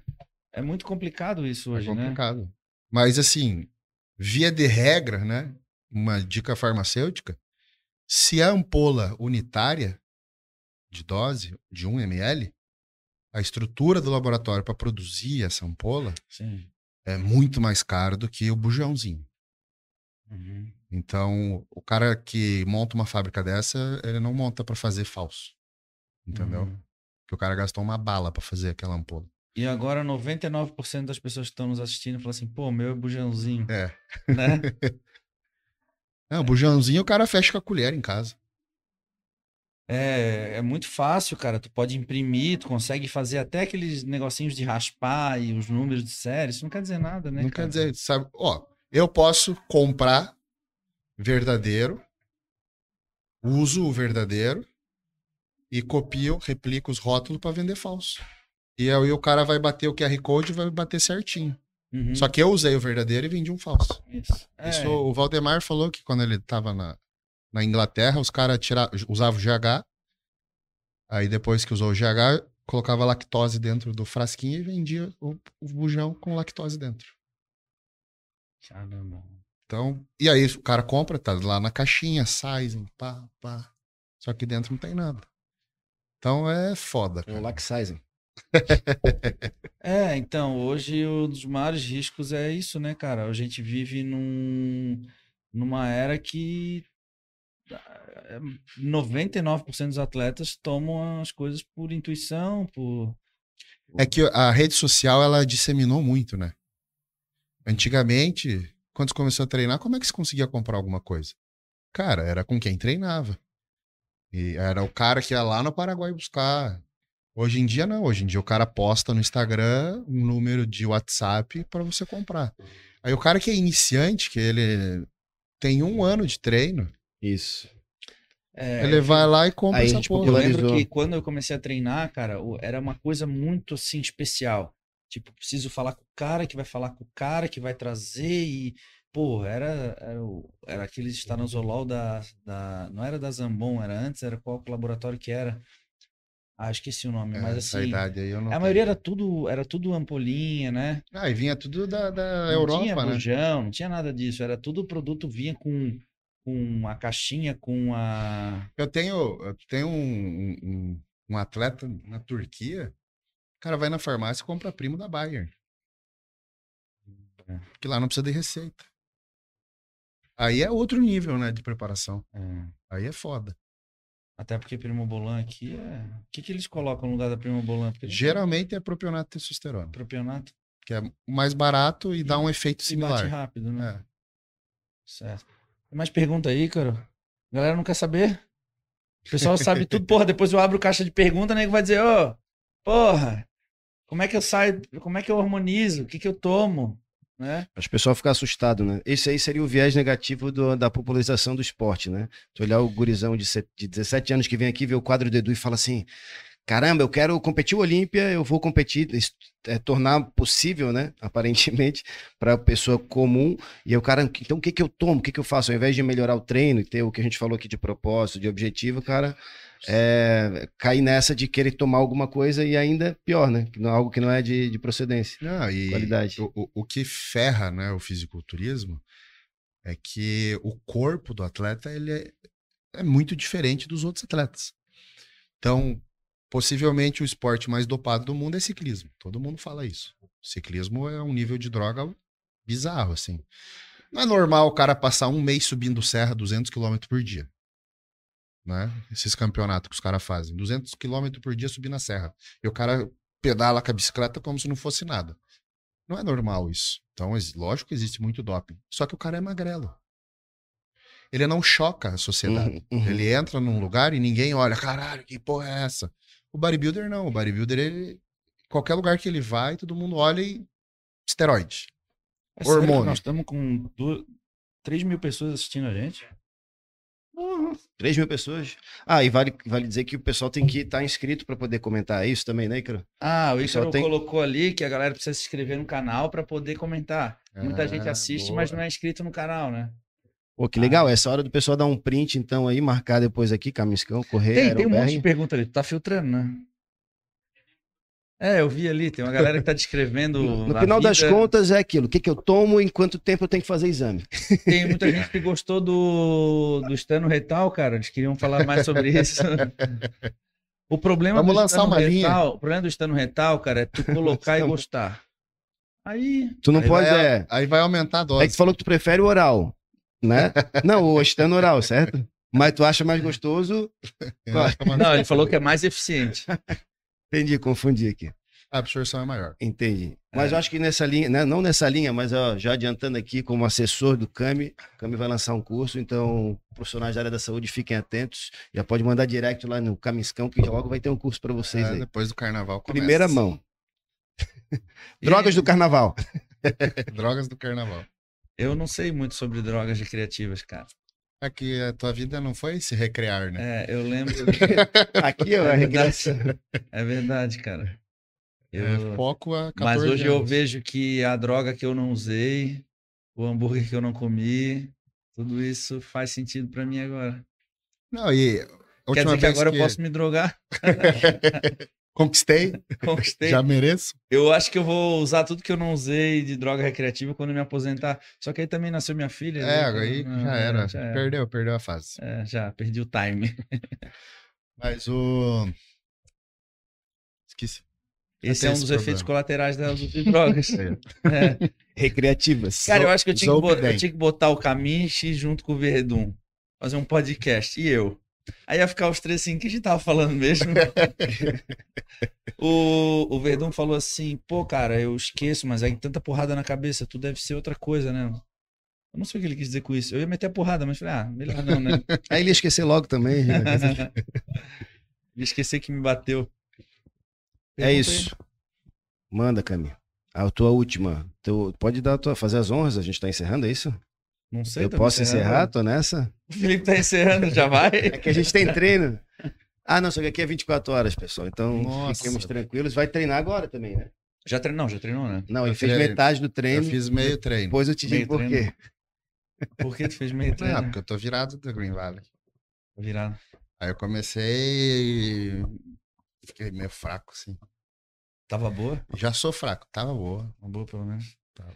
O, o Zé não tá contigo lá? Tava. Ele não quis vir pra cá? Eu acho que ele tá dormindo até agora. Eu Mas eu falei pra ele pra gente fazer um, Né? fazer uns treinos aqui também. que eu ia te falar, a gente eh, falou aqui de drogas e foi girando, chegou na, na questão do sono. Então o pessoal fala em tomar alguma coisa para crescer, ficar forte, fala de treino, fala de dieta. E aí falou, se falou em algumas drogas, em Zolpidem, etc. Mas e melatonina, uma coisa simples que muita gente toma. O que, que tu fala a É respeito? ótimo. A melatonina é ótima. A melatonina já foi. Foi já liberada, Foi já. liberada, né? Já. O único problema é que algumas pessoas tomam demais e tem ressaca. daí. Então o fica que, que é demais, será? Mas a quantidade também tá relacionada à sensibilidade de cada um, né? Sensibilidade mais produção natural. Então, olha só, a melatonina você produz. Quando? Na ausência de luz. Então, é o hormônio que você vai produzindo quando vai baixando a luz. Né? Vai chegando o fim do dia, é o que. Como se fosse o que as galinhas vão dormir é quando você está fazendo melatonina. Quem trabalha com muita luz, computador e tal, até de noite, o cara tem um problema na produção natural de melatonina por causa disso. E aí tem um sono pior por causa disso. Uhum. Carboidrato também ajuda na melatonina. Então, às vezes, o cara que come um, na janta mais carbo dorme melhor. Não só pela insulina, também pela melatonina. Uhum. Então, é, o Muzi, por exemplo, ele gosta de 200 microgramas. 0,2 miligramas de melatonina. E para muita gente é o suficiente. 0,2? né? O Mose, é que a gente brinca que ele é bem, Bem minucioso, né? Mínimo, minimalista. Já eu conheço gente que toma 10 miligramas. Só que Sim. se eu tomar 10, no outro dia de manhã eu tomo merda. Eu fico, É, eu não gosto. fico também. sonolento. Eu odeio acordar sonolento. É, Mas, por exemplo, qual é a diferença do Zolpidem e da- melatonina, então, para pessoa Então, que tá... o Zolpidem, ele é um... Vamos falar de classes de medicamentos. Então, o alprazolam, que a gente falou primeiro, sedativo, né? O que, que ele faz? Ele te desliga. Frontal quer dizer que ele desliga o córtex frontal do cérebro e você apaga. Não quer dizer que você dorme profundo, não quer dizer que você tem um sono reparador. Só quer dizer que você desliga. Então, para pessoa que é ansiosa, importante. Você cortar o pensamento. Uhum. Para de pensar para dormir. É um ansiolítico, né? ansiolítico. Aí vem os indutores do sono. O Zolpidem, por exemplo. O Zolpidem, ele te empurra. Mas se você acordar de noite, você se fudeu. Você não volta a dormir. Tá, é. Por isso que às vezes eu tomo cinco e aí no meio da noite eu acordo, eu posso ter a chance de usar mais cinco, entendeu? Sim. Faço isso também. Só que, qual que é o problema do Zolpidem? É perda de memória a longo prazo. Então você começa com esses problemas teu e do Verdun. Hã? Que? O que, que eu tava E falando? teu não, né? Não, Ah, então não é porrada na cabeça, viu? E o cara sair de casa e bater no muro da frente é normal, né? Você vê, você manda as coisas pros amigos, eles vêm falar pra 3 mil pessoas. Sim. Não, ele mostrou. Não, eu nem vou voltar aqui nisso. Vamos subir esse Esse negócio de todo mês, foda-se, acabou. Não, todo mês vai ter uma história diferente. É, todo mês a gente vai desmembrar uma droga aqui. E aí, quando a gente vai para essas opções naturais, você não tem esses efeitos deletérios. Então, melatonina, GABA, é legal para dormir. Só que eu com GABA eu tenho muito sonho, daí meu sono fica revirado, assim, porque ele é neurotransmissor, né? Hum. Aí ficou sonhando, ficou acordando, não gosto. E dá uma faltinha de ar, então, um GABA. Isso é real? O pessoal relata falta de ar. Cara, eu não conheço ninguém que Não? relatou isso, mas eu vou vou tá investigar. Eu já ouvi, eu já ouvi isso. O, o, o Somatomax, ele tem um GABA ali, né? Aham. Ele dá uma faltinha de ar, Ele uma... dá um, uma, uma des- um descompasso na respiração. Fica a respiração curta, assim? Dá uma. Dá um, mais um período, só um, Ah, tá. Isso, uma isso, erradinha é. na respiração, tu opa, e deu. Depois dá o gostosinho, tu dorme. Igual quando acerta hormônio na veia, Não sei, cara, nunca sei. não? Vem o gosto na garganta, assim, dá aquelas erradas na batida do coração, É. assim. Fala, não, já passou, não vai dar embolia. Cara, mas assim, a gente tá falando de insônia, muita gente deve sentir insônia, deve estar nos vendo, mas assim, eu acho que o principal de tudo, cara, não sou médico, mas falando por experiência própria, me- o meu relato, sempre quando eu falo, eu tô relatando minha experiência, é... Primeiro passo, pelo menos no meu caso, é descobrir a, a causa da insônia. Porque, ah, tem insônia, daí o amigo fala assim, cara, toma Zolpidem que é foda. Ah, não, toma alprazolam que é melhor ainda. Cara, é óbvio que o cara tem insônia, vai tomar alprazolam na primeira noite, ele vai chapar e vai dizer, cara, esse remédio é foda. Ele vai falar para outra pessoa. Mas isso a longo prazo começa a gerar aquilo que a gente falou, os efeitos adversos. E quando tu identifica a causa do teu sono, fica mais fácil para te tratar. Por exemplo, no meu caso, eu tenho uma facilidade absurda de dormir agora mesmo, então se eu encostar aqui, eu durmo, cara. Mas na pré-competição, faltando sete semanas, não, mas eu ajusto um. Eu, eu, eu, eu consegui me encontrar ali, de forma que isso não prejudica meu dia a dia, né, cara? Que é super importante. Agora, esse lance de tratar a insônia sem conhecer a causa, né? A gente falou, às vezes a pessoa é depressiva, às vezes ela é muito ansiosa, e aí, dependendo do que ela for utilizar, né? Isso Eu falo isso porque, como a gente tá falando vários remédios aqui, Sim. a pessoa fala, Já vai, "Puta, ah, vou vou- testar. é, vou usar esse Zopidem e ver qual é. Cara, depende, ele tem que descobrir Exato. a causa do sono dele. Isso serve para tudo, né? não só para o sono, mas para o treino. A pessoa não está tendo resultado. O que, que, que pode mudar no treino, o que, que pode na Ó, eu vou dieta, dar um e exemplo. não só no um amigo protocolo. meu que tinha, que tinha insônia. Cara, ele se queixava muito de insônia e ele tomava Rivotril. Aí a gente foi passar um tempo junto, assim, em uma competição, ele foi me ajudar a fazer umas coisas, cobrir o evento e tal, não sei o quê. E ele teve que trabalhar muito, cara. Então, assim, ele acordava às sete da manhã pra me ajudar e tal. E aí ele passava o dia inteiro me ajudando, tal, fazendo as coisas, trabalhando, editando e coisas, não sei o quê. E de repente, à noite, cara, sete da noite, o cara tava dormindo em cima do computador, cara. Não era insônia, era vagabundagem, cara. Era a questão de ele não ter a rotina dele. É, não Cara, tem hora, vai dormir hora até- coisas. É, por exemplo, o ciclo card... ca- é, como é que chama? Eu esqueço. Circadiano. Circadiano. eu, eu, eu, eu, eu dava risada com o Gustavo, o Gustavo Carvalho lá no nutricionista, ele fala muito sobre isso, porque ele disse que começou a ajustar o ciclo dele assim, ele começou a dormir mais cedo, acordar mais cedo e ele percebeu uma melhora de desempenho. Claro, isso é, isso faz sentido, né, cara? Mas mundo atual, cara, se eu te chamar três horas da manhã no WhatsApp, tu vai responder, tu também vai responder. Eu, a gente já sabe, a gente olha sabe quem vai responder e quem não vai, né? Então, eu, por exemplo, adquiri um hábito ruim de dormir de madrugada e às vezes, o pior de tudo não é acordar tarde, o pior de tudo é acordar cedo ainda, né? Que aí bagunça tudo, né, cara? Mas então, por isso que tem que ter um processo de dormir, né? Que se chama higiene do sono. Que é você ir diminuindo a luminosidade, Uhum. você não ficar na tela. Essa coisa de ficar na TV até dormir é uma cagada. Uhum. O comprimento de luz azul é o pior. Então, você tem como bloquear no iPhone para depois de que escurecer não ter a luz azul na cara. Ficar no celular até pegar no sono é cagada. Então, são várias coisas que são maus hábitos, né? Que você Uhum. tem que começar a se limpar para dormir. E uma coisa que eu acho tão importante que as pessoas não têm é qual é o seu horário de dormir? Uhum. Então, se você quer levar a sério, se você tem um despertador para acordar, você pode ter um despertador para ir dormir. Sabe? Começar a se programar assim, não. Minha vida inteira tá uma merda, tá tudo errado por causa do sono. Pô, resolve isso. E aí você vai ver teu trabalho melhorar, teu relacionamento melhorar, você vai ter paciência com os filhos, você vai ser um melhor funcionário. Existe melhor hora, mudando da água pro vinho, existe melhor hora para tomar ergogênico? Injetável, eu falo. Tá. o- minha recomendação pós-banho. Da boa. Aí nós não estamos falando de. Nós estamos falando de uma questão de higiene. Gente É, tá falando Tá de. com a pele limpa. Sim. Mas assim, Mas alguns, o alguns dão insônia.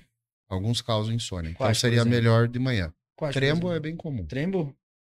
E orais, né? Porque eles vão ter Trembo eu começo ação- sete semanas. Por isso que eu fico com insônia. E suor noturno. e tosse. E falta de ar. O que, que é o suor noturno? A trembo tem um efeito termogênico, né? Ela Muitas levanta é a hormonal, temperatura. né? É, não- E, nossa, na verdade, a galera antigamente comemorava, né, os colaterais, assim. Porra, peguei uma trema boa pra caralho. Me deu tosse, encharquei a cama. Eu lembro que era isso que era estanozolol. Cara, tive a noite inteira de febre. Pô, estanozolol é muito bom. Cada um com seu parâmetro comparativo, né? Que doideira, cara. Não, E é- tem uns que julgam também a eficiência do, do esteroide, tipo, pela, assim, pelo grau de inflamação, né? Inflamou, né? É bom. Que é ridículo, né? Na Que é verdade, total, é, é o a, contrário. a inflamação não é pra ter, né? É o contrário, é justamente. Teu corpo tá ajeitando aquilo ali, né? Tá Sim. gerando um processo inflamatório. E geralmente o, o esteroide underground, ele dói mais, inflama mais, porque como o processo não é feito de forma estéril, né? Então o cara já sabe que vai ter bactéria ali dentro, ele coloca mais conservante, que é álcool suco de benzílico. uva. Não é óleo de uva que eles botam? O óleo de semente de uva. É isso. Mas o, o óleo de semente de uva é bom, cara. Eu sei. Esse é um esteroide top. O resto que não é bom. Mas o, o conservante, que é o álcool benzílico, ele inflama pra cacete. Então daí o cara quer se garantir, por exemplo, se você pegar uma, uma dura de farmácia, acho que é 0,9% de Tem BA. gente que não rola dura de farmácia, né? É, mas é que aí o óleo é grosso, é, é espesso. Mas a dura de farmácia às vezes parece uma roleta russa, não parece? Tipo assim, tem dias que não inflama nada, tem dias que inflama que parece que vai morrer. É, agora que trocou de laboratório, muita gente tava reclamando É, que tava inflamando mais. é isso. É o processo produtivo, né? Tá, e outra coisa, eu vejo muito. Esse ano eu assisti muita competição nacional por conta da Maxitânio, cara. A gente esteve presente, né? Junto em vários eventos e tal. E eu fiquei um pouco assustado, cara. Até comentei com o Felipe, com a quantidade de atletas com a pele ruim, acne. É. Não só homens, como muitas mulheres também. E, cara, isso me assustou um pouco. É assustador e primeira desconfiança, excesso de hormônio. É a primeira desconfiança. Mais do que qualidade do hormônio. Até porque tá relacionado também, né? Tá, tá Menor relacionado. qualidade, Só que assim, maior quantidade. vamos lá, tem pessoas que têm predisposição já, né? Sim, É igual assim, Sim, sim, tem gente que tem ginecomastia de adolescência. sim. Então esse cara já vai ter problema. Hum. né? Ele já tem uma tendência a aromatizar mais. Então não é, ah, a culpa é de texto? Não, já é do cara. Sim. Então tem gente que já tem uma pele mais é, sebosa, que produz mais sebo. Então esse é o primeiro ponto. O segundo ponto é, quando você não tem receptor androgênico suficiente em músculo para o hormônio atuar, ele fica solto, né? E aí dá mais colateral. Então é muito comum você ver um moleque de 60 quilos, começa a treinar, quer fazer um ciclo, esse cara vai ficar virado espinha. Por isso Porque- que tá relacionado ao uso abusivo, né? Exato. Então tá sobrando hormônio. Ele não precisava de tudo aquilo. E lógico, em, em, em último lugar, a qualidade do esteroide, né? Não do sal em si, mas da formulação. Eu comecei a competir nos Estados Unidos muito mais que no Brasil, né? Então, assim, depois de 2005, praticamente todos os meus, todos os meus campeonatos foram internacionais. E eu dividi o backstage muito mais com atletas americanos de outros países do que propriamente os brasileiros. E lá eu não via isso, cara. Então, mas sabe por quê? Porque lá é muito subdosado o esteroide. Nos Estados Unidos, o, o, o nível de crime de vender testosterona é igual a cocaína. Mesmo nível. É o DEA que investiga. Eu vi um cara ser preso uma vez no, no estacionamento do supermercado porque tinha uma seringa dentro do carro dele, no banco, e ele não tinha prescrição médica. Ele foi algemado e levado na hora, cara. É, lá precisa ter. Não compra seringa sem receita. É. É bizarro, assim. Aí o pessoal vai pro Canadá, faz outros rolê. Inclusive os canadenses tão grandes, hein, bicho? Então. E no, Cana... e no Canadá é diferente a legislação. A, não, a, posse não é crime. Nos Estados Unidos, posse é crime. Então, se a polícia for na tua casa e você tem esteroide, você vai preso. No Canadá, não. O Estado tem que comprovar que você tinha intenção de vender. Então, é, eu já vi caso legal na justiça do cara ser parado numa blitz no Canadá.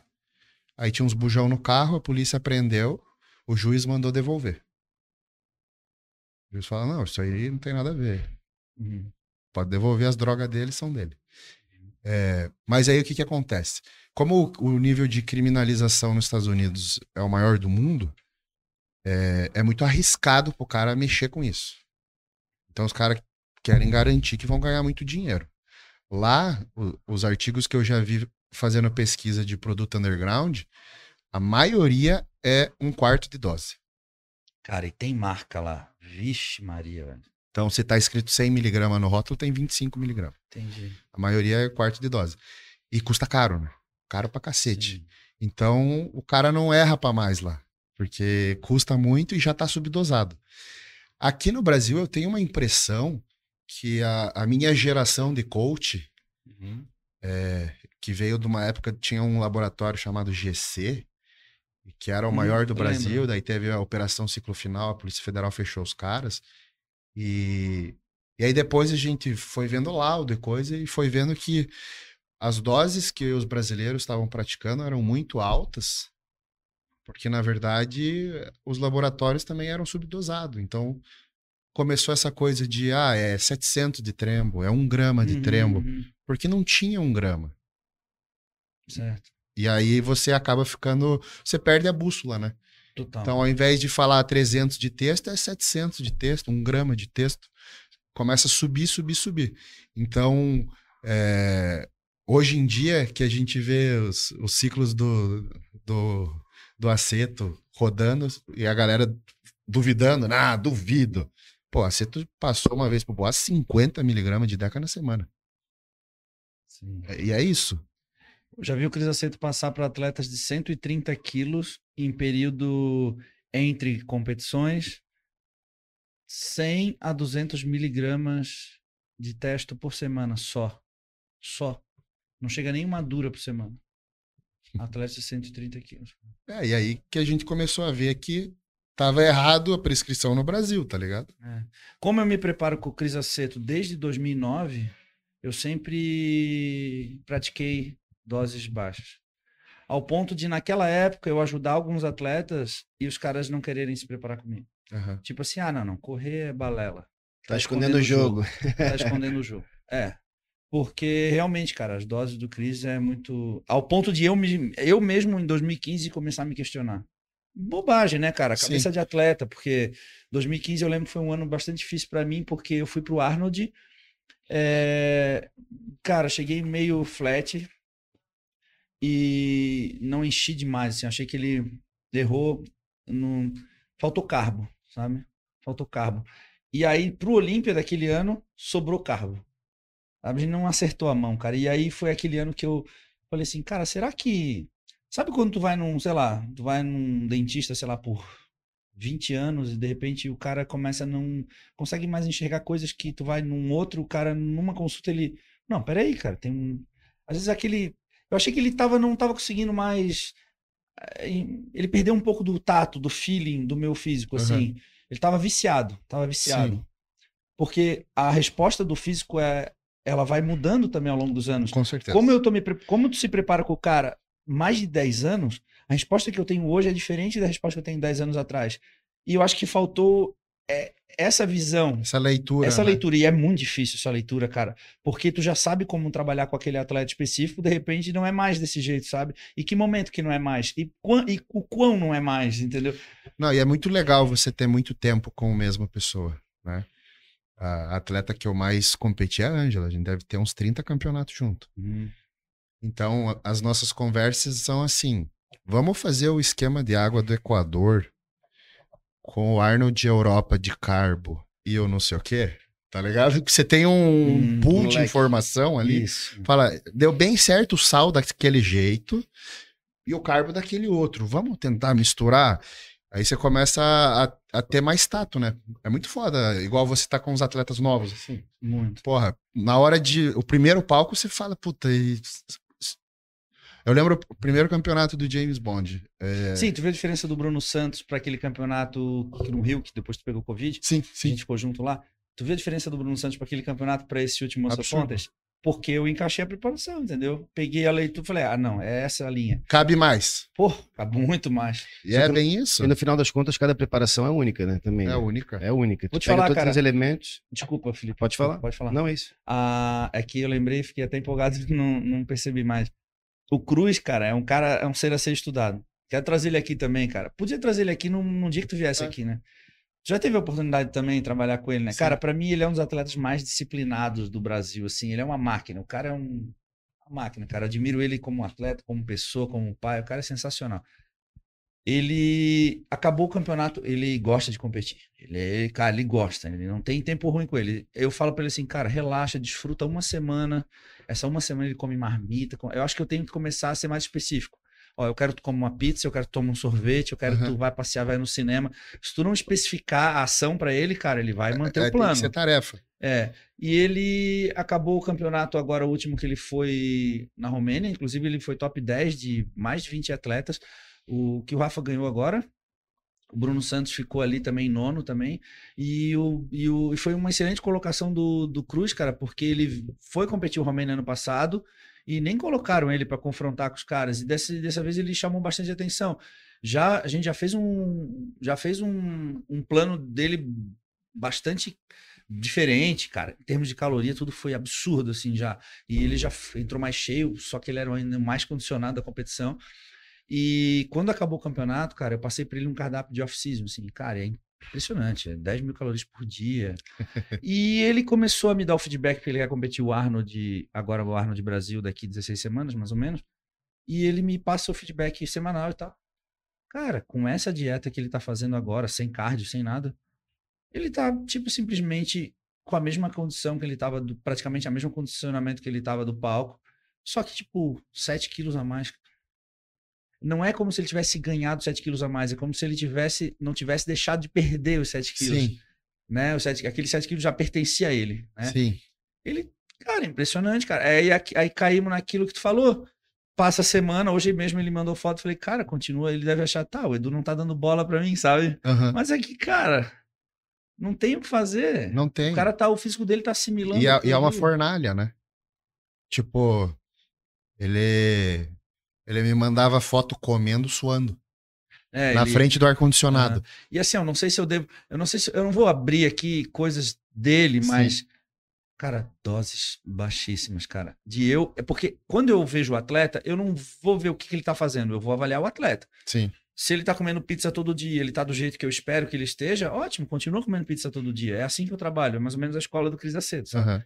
Tu faz um pouco isso também, né? Sim, sim. Tipo. Eu- ah, quando o Boas começou com a seta, eu ficava. E aí, e aí, né? hum, Aí chegou na hora de ver sal, né? Piá, é ele, desanimador, né? ele falou ref, ref. Tipo, Isso, é pela sensacional. metade. Corta pela metade. Não é assim, 3 gramas segunda, 4. Não, ref. Isso, é isso aí. Pra mim, ele fala assim, pitada. Ele- não, ele não faz nem pitada, né? Ele fala assim.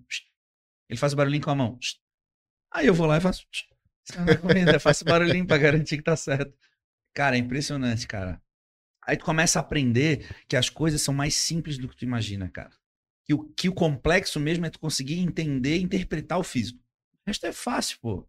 Né? É, então, por isso que às vezes as pessoas perguntam assim: ah, você não tem medo de ensinar as coisas? Tipo, e perder seu valor? Eu falo, velho, o meu valor é o meu feeling, não é o- saber fazer as coisas. Cara. É o feeling, porque você olhar pra uma pessoa e dizer assim: sobe água, desce água, É, sobe sal, é o desce sal. do parafuso no navio lá, né? É. Tipo, o cara cobrou lá. é, Esqueci a piada. É o lance de estar protocolado as coisas. Tem muito coach, muito treinador, muito nutri que chega a semana tal, entra o exercício tal, sai a droga tal, faz aquele aí, falta isso. Falta o fator humano, o feeling de olhar e falar, fazer o Cara. que vocês estão falando, que é justamente isso, fazer o que, é melhor para o dia, independente se comeu hambúrguer, se fez tal exercício com tal técnica, Não, tem, trabalhar tem, em cima daquilo. tem né? gente que você vai pegar a foto do atleta colocar ali no palco e per- pergunta: ele tá flat ou ele tá full?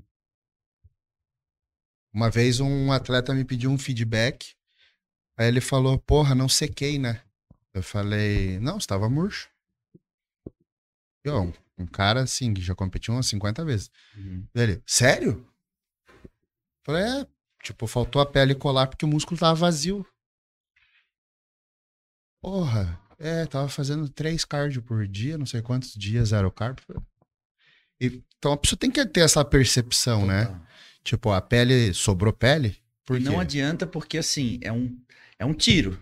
Tu não tem chance pra errar, né? Aquele campeonato é um tiro, porque no próximo campeonato é outra situação, né? Eu lembro que quando o Cris Aceto veio pro Brasil, cara, lá pra 2012, foi um Eu lembro que o Rodolfo Pérez chegou pra mim falou assim, eu tava na feira, ele voltou do meeting, falou assim, eu assim, e aí, cara, como é que foi, o- né, porra, o Cris Aceto no Brasil, palestrando pra um monte de nutricionista.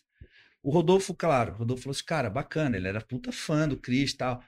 Mas eu cheguei e olhei pra ele assim, cara, a galera se decepcionou, né? Ele falou, cara, é, a galera chega lá pra querer ouvir, tipo assim, não, eu vou ensinar vocês como um atleta entra condicionado. Não é assim, cara. Ficaram decepcionados, porque o, o valor do Cris, né? Quem, o que faz ser o Cris Aceto é justamente, cara, é, é o feeling, a percepção de saber o que fazer no momento onde deve ser feito, né? Agora, o resto, tu pega, vai estudar, pô. Né? Não é assim que funciona. É claro que é. Então é isso que difere um treinador de um, de um treinador bom de um treinador ruim. É o cara que trabalha com protocolo e o cara que segue. É a diferença que eu falo de métodos e princípios, né? Métodos vem da metodologia. Então, passo a passo, meu Deus, eu tenho que fazer isso. Mas se tu fugir dessa metodologia, tu não sabe mais o que fazer, porque tu não tem os princípios que regem todos os métodos. Então, por isso que, por exemplo, eu particularmente não, não trabalho com metodologia, são princípios que eu chamo de princípios da musculação ficha preta. É a mesma coisa, de saber olhar e ver, pô, vamos por aqui, vamos fazer o exercício dessa forma. Então, não- por isso que não existe exercício certo e errado, e tem vezes que a gente faz a técnica, ah, hoje vamos fazer assim, amanhã vamos fazer de outro jeito. Então é o certo de hoje, é o certo de agora. Temos visita na academia aí, né? Não, não. Ah, tá. Querem ficar grande. Tá liberado. São fã, pô. Massa. E aí? Beleza? Tá Não, liberado, tá, li- tá liberado o podcast, pessoal. Me Tá senti o liberado. Cariani agora. Polícia olhando, dando tchau. Né? Eu tô só olhando aqui, tu tá lá, eu olhei. Não, é que hoje a gente recebeu a visita da vigilância aqui, cara. Como o Floripa tá com um foco muito grande de Covid, eles imaginaram que fosse daqui, né? Não foi do, da balada, não foi dos bares, foi daqui. E aí, eu aí recebemos uma visita da vigilância hoje. E. Tudo nos conformes. O Felipe viu a polícia aqui, imaginou, não, os caras estavam Eu olhando tava os te halteres. chutando, eu já tava te chutando Não, eles por estavam baixo. olhando os halteres de 110 quilos lá, cara. Não, eu já tava te chutando por baixo Eu aqui. não ó. sei também se a gente sair daqui vai ter um mandato. Subi para interromper o podcast, nós teremos muitos likes. Como é que tá aí? Tem pergunta? Tem. Não, a galera não tem pergunta, mas, pô, a gente também É, tá. muito assunto, né? É, a gente Eu tenho tá- uma voltando, eu tô muito naquele assunto do sono. Dentro da tua, do teu, diagno- então Vai dormir, cara. do teu diagnóstico, Cami. E quão- o quão importante é isso? Porque a pessoa pensa, ah, então vai lá, o Cami vai passar o protocolo, isso, eu vou passar o, treino, o futuro Nutri ali, a dieta, mas aí na tua- no teu recordatório, no teu diagnóstico tal, prévio, tem que saber como é que é o seu sono, para poder saber como que vai manipular isso, porque senão todos os resultados vão por água Então, abaixo, né? perguntinhas básicas. Você demora pra dormir? E quando você pega no sono, você acorda de madrugada e tem dificuldade de voltar a dormir? Então, essas coisas você tem que observar. Às vezes a pessoa tem uma meta de água, tem que tomar 4 litros. Aí o cara não tomou nada a manhã inteira. Deixou 4 litros pra tomar de tarde. Vai ficar acordando pra mijar. Porra, puta vacilo, né, cara? Ajeita essa água. É, isso Faz sou eu. lá, não, tem que tomar 2 litros até meio-dia, depois fica fácil. A cafeína também ajuda a ir Cafeína muito é no banheiro, diurético, né? né? Nossa, Eu e o Felipe, cara, a gente para pra ir no banheiro umas cinco vezes durante o Mas dia. pelo menos ele vai junto, né? Mas ali o problema de vocês é o útero, né? Que, que Útero. empurra a bexiga. É. Né? pô, cara, é, eu, pô, eu e a Carol, quando a gente ia pros parques da Disney, assim, eu ia em todos os banheiros, eu conhecia todos os banheiros, cara. Todos os banheiros, cara. Como a mulher vai mais no banheiro que o homem, né? É, falta espaço. Mas aí essa coisa do sono, outra coisa pra ficar, pra se Nada observar é parada, se- né? Viajou. Abriu um parênteses agora violento. É, Nego Frontal já, pô, bateu. Correia tá é chapada. o Flow. Flow Podcast. Outra coisa é se quando você acorda, você acorda descansado, né? Então, pô, se você acorda fudido, cara, você não dormiu. Tá, mas eu durmo bem, só que às vezes eu acordo cansado por conta do peso, cara. Quando tô muito pesado. Ah, então, mas aí bem-vindo ao mundo dos atletas, né? Não, sim. A galera, ó, ganhou peso, é dor na lombar, Cara. fica ofegante e vive cansado. Pra me virar de um lado pro outro, às vezes dói meu tríceps, cara. Porque tu tem que fazer um meio que um supino pra virar, né? Tá frio ali? Cara, o meu tríceps dói pra fazer essa virada pra um lado, assim. Aí eu pareço uma baleia me deslocando de um lado pro outro da cama. arrastando. Eu faço impulso, cara. Eu falo, "Uh", aí a Carol olha, porra, Edu, porra. No meio da noite. Viajei de novo. Acorda porra. O assunto é o quê, É Gordinho? a hora, é a hora. Não, é o som. Mas assim, É que já tá mas a gente tava sono. falando dos desafios do off-season, né? Tá, boa. Então, é, eu tava conversando O com outro os, não consegue sair do assunto só. Tava conversando com o Zanca e com o Pacho esses dias, daí o Pacho falando que o Zanca disse que tava com dificuldade com o peso novo. Uhum, E o Pacho pesou 154 quilos, né? uhum. Aí o Pacho, você não sabe nada do que, que é dificuldade com o peso, cara. É, dificuldade é você estar agachando, estourar o nariz, porque a pressão tá alta. E continuar a série. Não consegui amarrar o tênis, cara. Sangrando aqui. Tem que puxar o ar, fazer a apneia pra amarrar o tênis, cara. Exato. Esses dias eu vi um menino na Não academia consegue aqui, o Felipe unha. sabe quem que eu tô falando. Ele, pô, cara, porque eu tô sentindo isso, aquilo, deve ser por causa que eu, que eu ganhei muito peso, né, esse ano. O cara saiu de 84 pra 89. Tipo, ah, cara, não sabe de nada, pô. Menos de 100 quilos não conta. Não, Não, não. 100 quilos não é nada. Só que gente. assim, é um, quando é um peso novo, né, que você não tá adaptado, é, foda, cara. Eu, é por, por mais, eu tô pesando 109.9, sabe? Vezes nem, não chega a ser 110. Mas 109, depende do dia, porque oscila muito o peso, né, cara? Mas, por exemplo, eh, aí o cara fala assim: ah, mas o Corrêa tá sempre, né, acostumado. Cara, não, porque como eu, co- eu, minhas, eh, eu vou competir sempre por categoria, categoria de, de limite peso, meu off-season nunca pode ultrapassar, vai, 105, 108 no máximo. Eu, 109 pra mim, cara, 110, assim, pra mim, eu, eu sinto que eu tô com 110, sabe?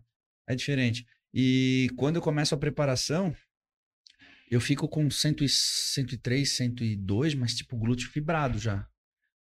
É, é bastante difícil pra mim conseguir bater 96 quilos, sabe, cara? Isso foi um desafio, assim, foi um dilema pra mim, porque eu sempre eu sempre ficava pensando, porra, mas se eu tentar desenvolver um físico sem ficar porque, cara, com 102 eu fico muito bem, mas aí eu também não sou tão grande pra Open. Exato.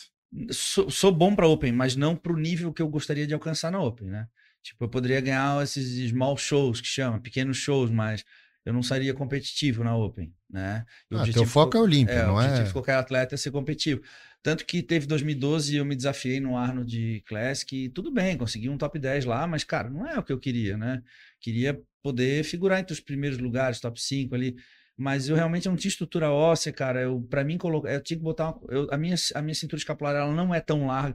Teria que botar muito peso. Mesmo assim, talvez eu correria o risco de nunca ser competitivo como eu gostaria na Open. Aí arrisca perder a linha, colocando peso. É, a linha, é tudo. Cara, eu falei, não, não é pra mim. Aí eu fiquei na, fiquei na categoria 212, mas assim, os offs muito controlados. Praticamente não tinha tanto off, porque eu saía do Olímpio em setembro, aí tu tinha os compromissos profissionais, tu tinha que manter o shape ali mais um, dois meses, e fazer as coisas. De repente, tu tinha ali o verão, aí tu começava a ensaiar um off.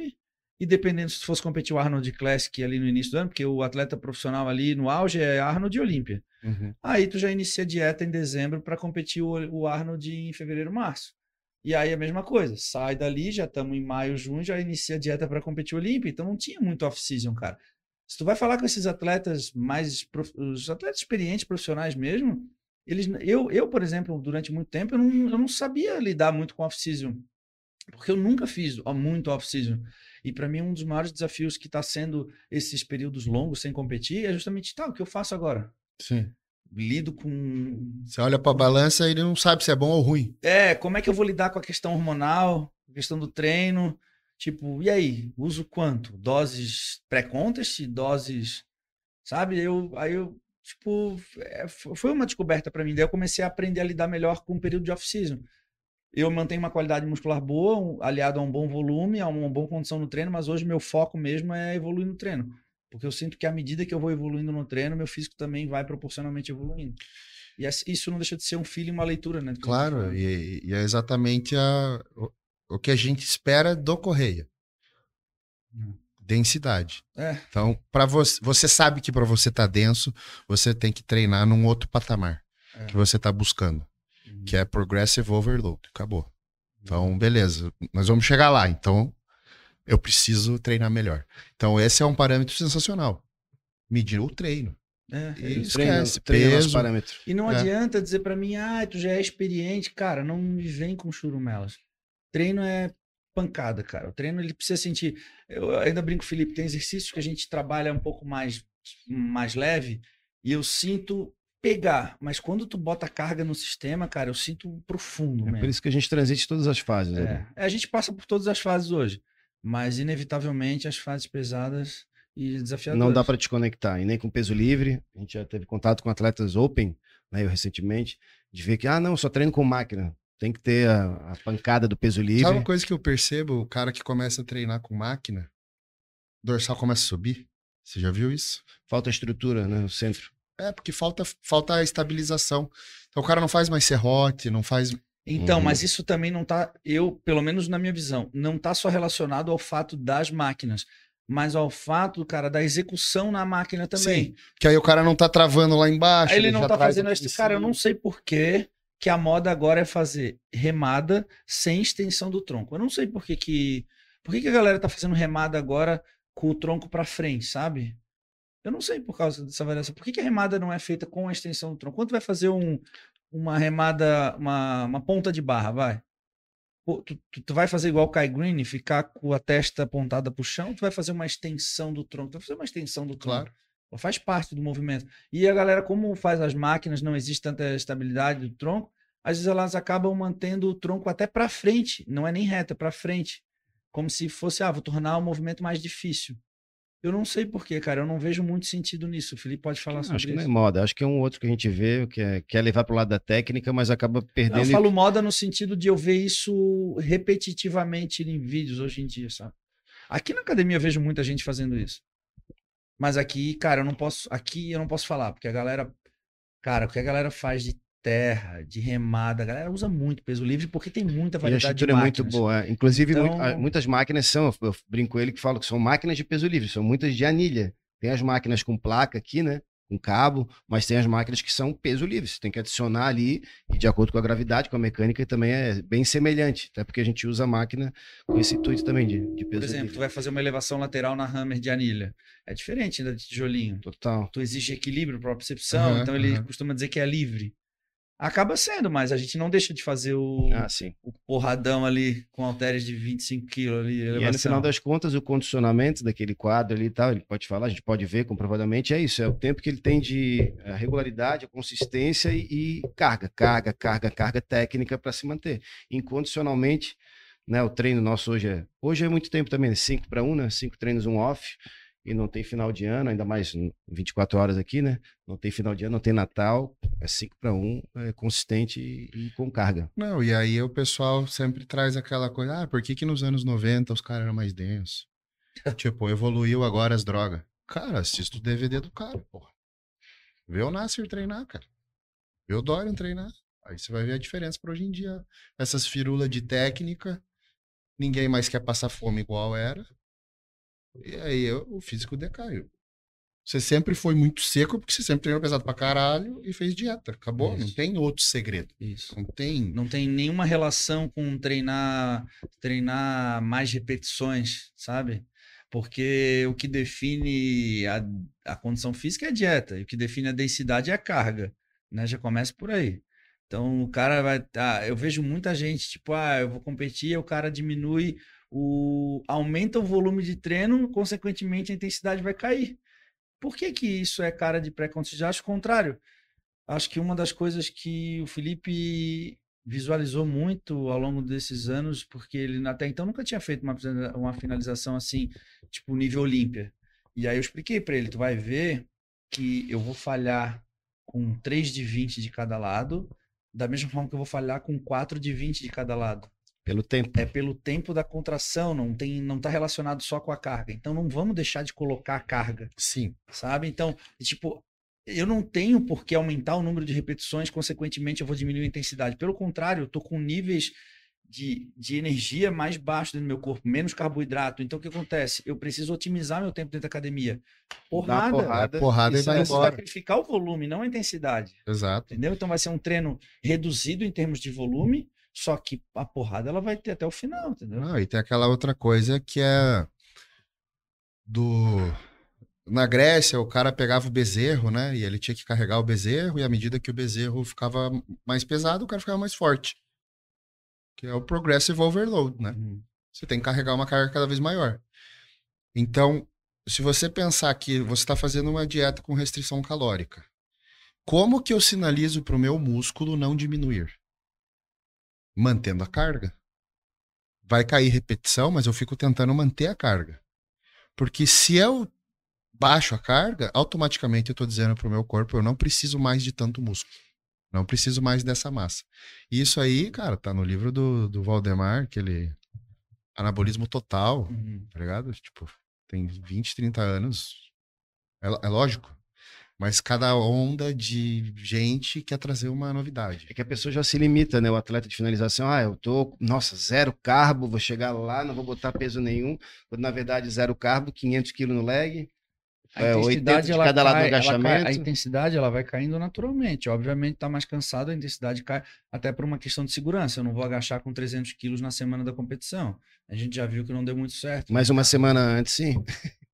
Duas é semanas isso. antes, talvez sim. É isso, entendeu? mas eu me lembro, a gente tipo, fazendo isso com leg, o agachamento, até porque perna, né, a gente parou um pouco, um pouco antes. Mas é isso, não, não se condicionar, putz, eu estou com baixo carbo, ah, Não, não isso vou não botar... existe. É chegar Aí lá, Isso é uma mentalidade perdedora. é, a gente, já, a gente, entra naquela questão do focar no momento presente. a gente até também, aparava as, as séries, né, se eram quatro séries por exercício, aparava uma série por exercício, mantendo a intensidade, acabou, reduziu até um pouquinho do volume, e mas manteve a intensidade alta para ser mais enfático ali, mais objetivo e, e servir eu bem na prática. Cris Aceto, alguma sugestão quanto ao treino?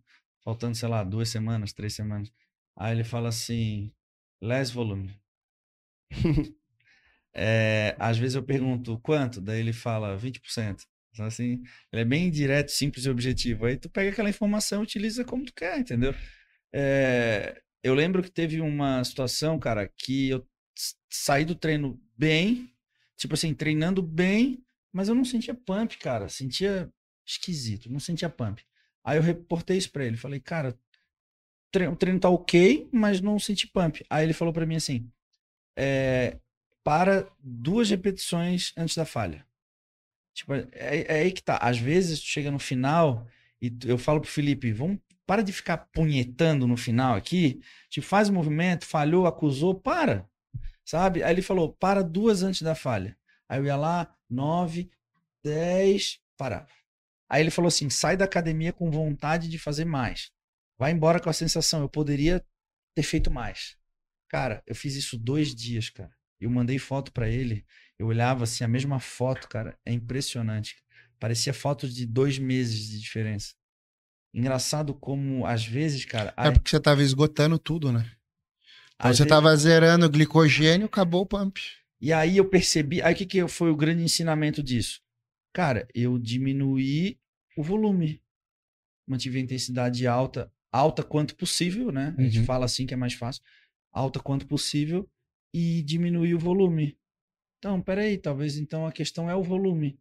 E aí o volume não é só diminuir as séries. O, o- o número de repetições também é volume.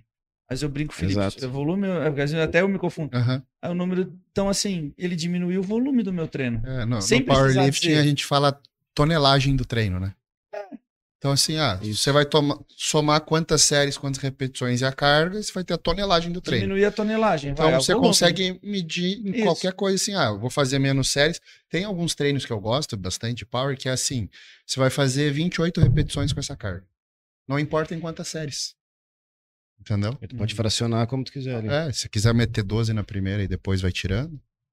Tá. Então é um esquema de você limitar o volume Sim, e aí você vai a gente aparando tem assim. faixas de séries pra gente se guiar. Não significa que é algo que a gente tem que se prender a elas. Exato. Mas a gente tem um guia, mais ou menos uma referência.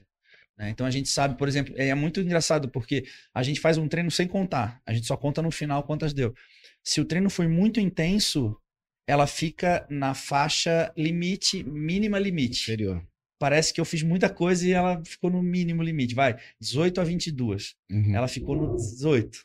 E se foi um treino que eu não performei tão bem, a intensidade caiu, a gente fica no 22, 23, 24 querendo passar.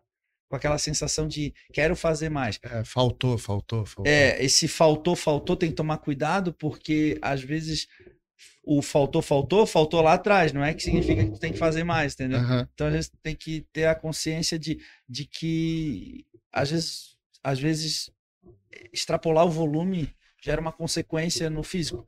E aí, como a gente está falando de ergogênico, se tu olhar de uma foto para outra, por uma manobra que eu fiz, não era dieta e não era ergogênico, era volume e intensidade, tu ia ver uma diferença nítida de condicionamento. Aí você dá para um coach leigo, ele fala, aumentou a trembo. aumentou a trembo, aumentou, sei lá, o alotestin, sei lá, entendeu? Cara, é impressionante como é muitas variáveis. É, é- o, o teor de complexidade é muito grande, né, cara? Quando a gente fala de, de algo que parece ser tão simples, mas o que eu quero dizer com isso é que a gente está falando sobre ergogênicos, mas o resultado ele depende de uma série de variáveis, né? Parece tosco É, falar isso, mas, Mas, mas assim, é, é, é a nossa função mostrar para as pessoas quão simplista é o raciocínio a respeito de ergogênico. Porque a pessoa realmente quer pôr toda a responsabilidade do shape nisso. Então, não se importa com o resto. né? A pessoa pega a fichinha, anda igual uma mulazinha com a fichinha, cumpre aquilo ali e vai para casa. e os nomes vão ficando tão, como tu falou, às vezes a popularização dos nomes vão se tornando uma coisa tão. Cara, hoje em dia, tipo assim, minha esposa, que nunca tomou nada, ela sabe os nomes das drogas. Tipo, ah, Masteron, Primobolan, Trembolona, Propionato. Virou uma coisa tão popular que às vezes o cara parece que ele tem que usar todas as drogas para poder se preparar para a competição, né, cara? Ficou uma coisa meio sugestiva, né, cara? Sendo que as pessoas, às vezes, elas não sabem nem treinar, né, cara? Quanto mais fazer uma É, dieta. Aí o moleque de 17 anos acha que é isso que eu- traz o resultado, o conhecimento dessa área, que vai permitir que ele seja, por exemplo, um atleta, não é? É a consistência nas outras áreas, nas mais básicas, né, que tu falou. Até porque se o cara fizer merda nessa parte, ele despenca todo o resto. Então o cara fez cagada com droga, pode o rendimento no treino, o cara se lesiona. Se o cara ganha força rápido demais, o tendão não acompanha. Se eu, se eu, se eu precisasse dar aqui uma. Pra galera que tá assistindo, tipo, uma, uma ideia do que foi o nosso podcast, assim, uma, uma mensagem, por exemplo. Eu diria, cara, esqueci. eu diria que. é, realmente, cara. Esqueci. Tem um bom acompanhamento de profissionais. Não, Eu- eu essa era a minha opinião. Eu diria que, a, que as drogas, cara, realmente elas têm seu, seu mecanismo de ação, é inegável. Não vou ficar aqui dizendo, ah, não, tal. Ah, a dieta e o treino. Não, elas têm realmente. A gente foi, tratou sobre isso. Mas ela não se deve ao fato de quanto mais melhor, cara. Ah, Edu, tá falando isso. Cara, é, eu vejo atleta, eu tive contato com atletas, cara, do Mr. Olímpia durante muito tempo. O Cris preparou, teve, teve anos que o Cris Aceito preparou atletas, tipo, ele tinha sete atletas no palco da Open, sete, fora 212. E eu tinha, a gente fica no mesmo hotel, eu tenho contato direto com todos eles. Um cara que eu tive muito contato, talvez o que eu tive mais contato foi o Shaw Roden, cara. E eu fiquei muito, muito triste, cara, ver os comentários depois da morte dele, as especulações, na verdade, com relação à morte dele, porque eu conheci o Shaw Roden, cara. Eu não vou ficar falando do cara né, em respeito à memória dele, mas assim, em defesa até, porque eu, como eu conheci ele, eu tenho propriedade pra falar. Quando ele vinha pro Brasil, cara, às vezes ele pedia pra mim, é, pô, Edu, consegue pra mim tal coisa, não sei o quê. Uma vez eu dei pra ele, cara, é, um- uma canetinha de Sizen, só que eu dei a canetinha, não, Nord Tropin. Pô, da Nord, Nor- Nov- Novo Nordisk, né? Pô, Aham. puta, puta bom aquela caneta. Ele me ligou falando, cara, quanto que eu boto aqui? Aí eu falei, cara, 0,3 miligramas, um, UI. Daí é só tu fazer a conta, pô. Quantos UI tu quer, tantos miligramas. Ah, mas eu quero tantos UI. Então, cara, ele não sabia fazer a conta do negócio. Pra tu ver o grau de ingenuidade de... Ele não sabia, cara. Sabe? A gente foi pra um campeonato na... Na... Na, na- em Praga, em 2012. E ele fez a prévia com o Denis Uff, cara. Ele veio de vários campeonatos. O Denis Uff só foi no Olímpia, depois encontrou ele no último campeonato do ano, veio cheio. E ele já tava assim, sabe quando aqueles campe- teu corpo já tá cansado? Aham. E aí o Cris, ele fez a prévia, ele tava aparentemente em segundo. E aí o Cris falou: "Cara, vou colocar um pouquinho de insulina, só um pouquinho, e vou dar, sei lá, um bolo pra ele comer. Que vou encher ele, pô, faltando tantas horas pro show". E aí cara, ele chegou, eu dei pra ele aquela canetinha e tal. Ele, cara, tu pode me ajudar? Eu nunca usei. Ele já tinha sido terceiro colocado no Olímpia em 2012. Ele nunca tinha usado insulina na vida dele, cara. Pô, aí as pessoas, cara, eu vejo no amador as pessoas fazendo uso, assim, indiscriminado, falando de, de insulina como se estivesse falando de, de água, de energético, sabe, cara? E é difícil as pessoas acreditarem no que eu tô falando, cara. Porque até talvez eu nem acreditaria, mas eu vejo na prática. Mas sabe o que, que eu geralmente observo? A galera que mais fala de droga, que mais fala de protocolo, de fármaco.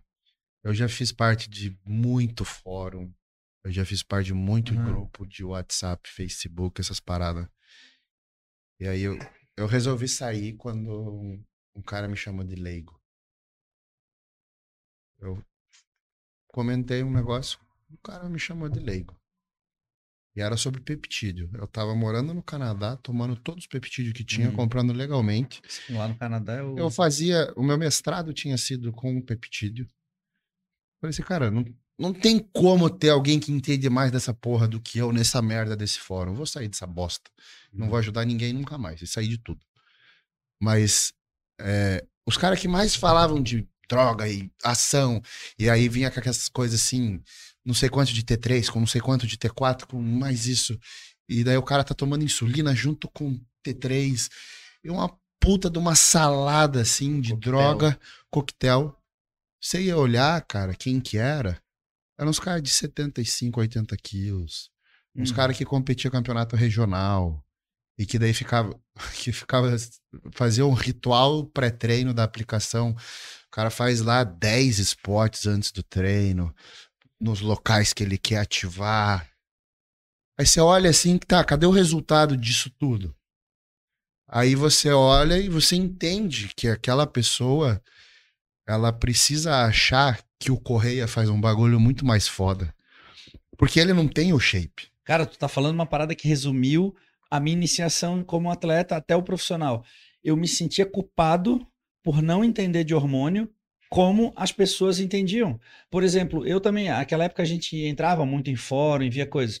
Aí eu, eu acompanhava também os fóruns as- e eu dizia assim, cara, como que a galera entende tanto de hormônio e eu cara, eu só entendo de um pouco de propionato, um pouquinho de Masteron ali.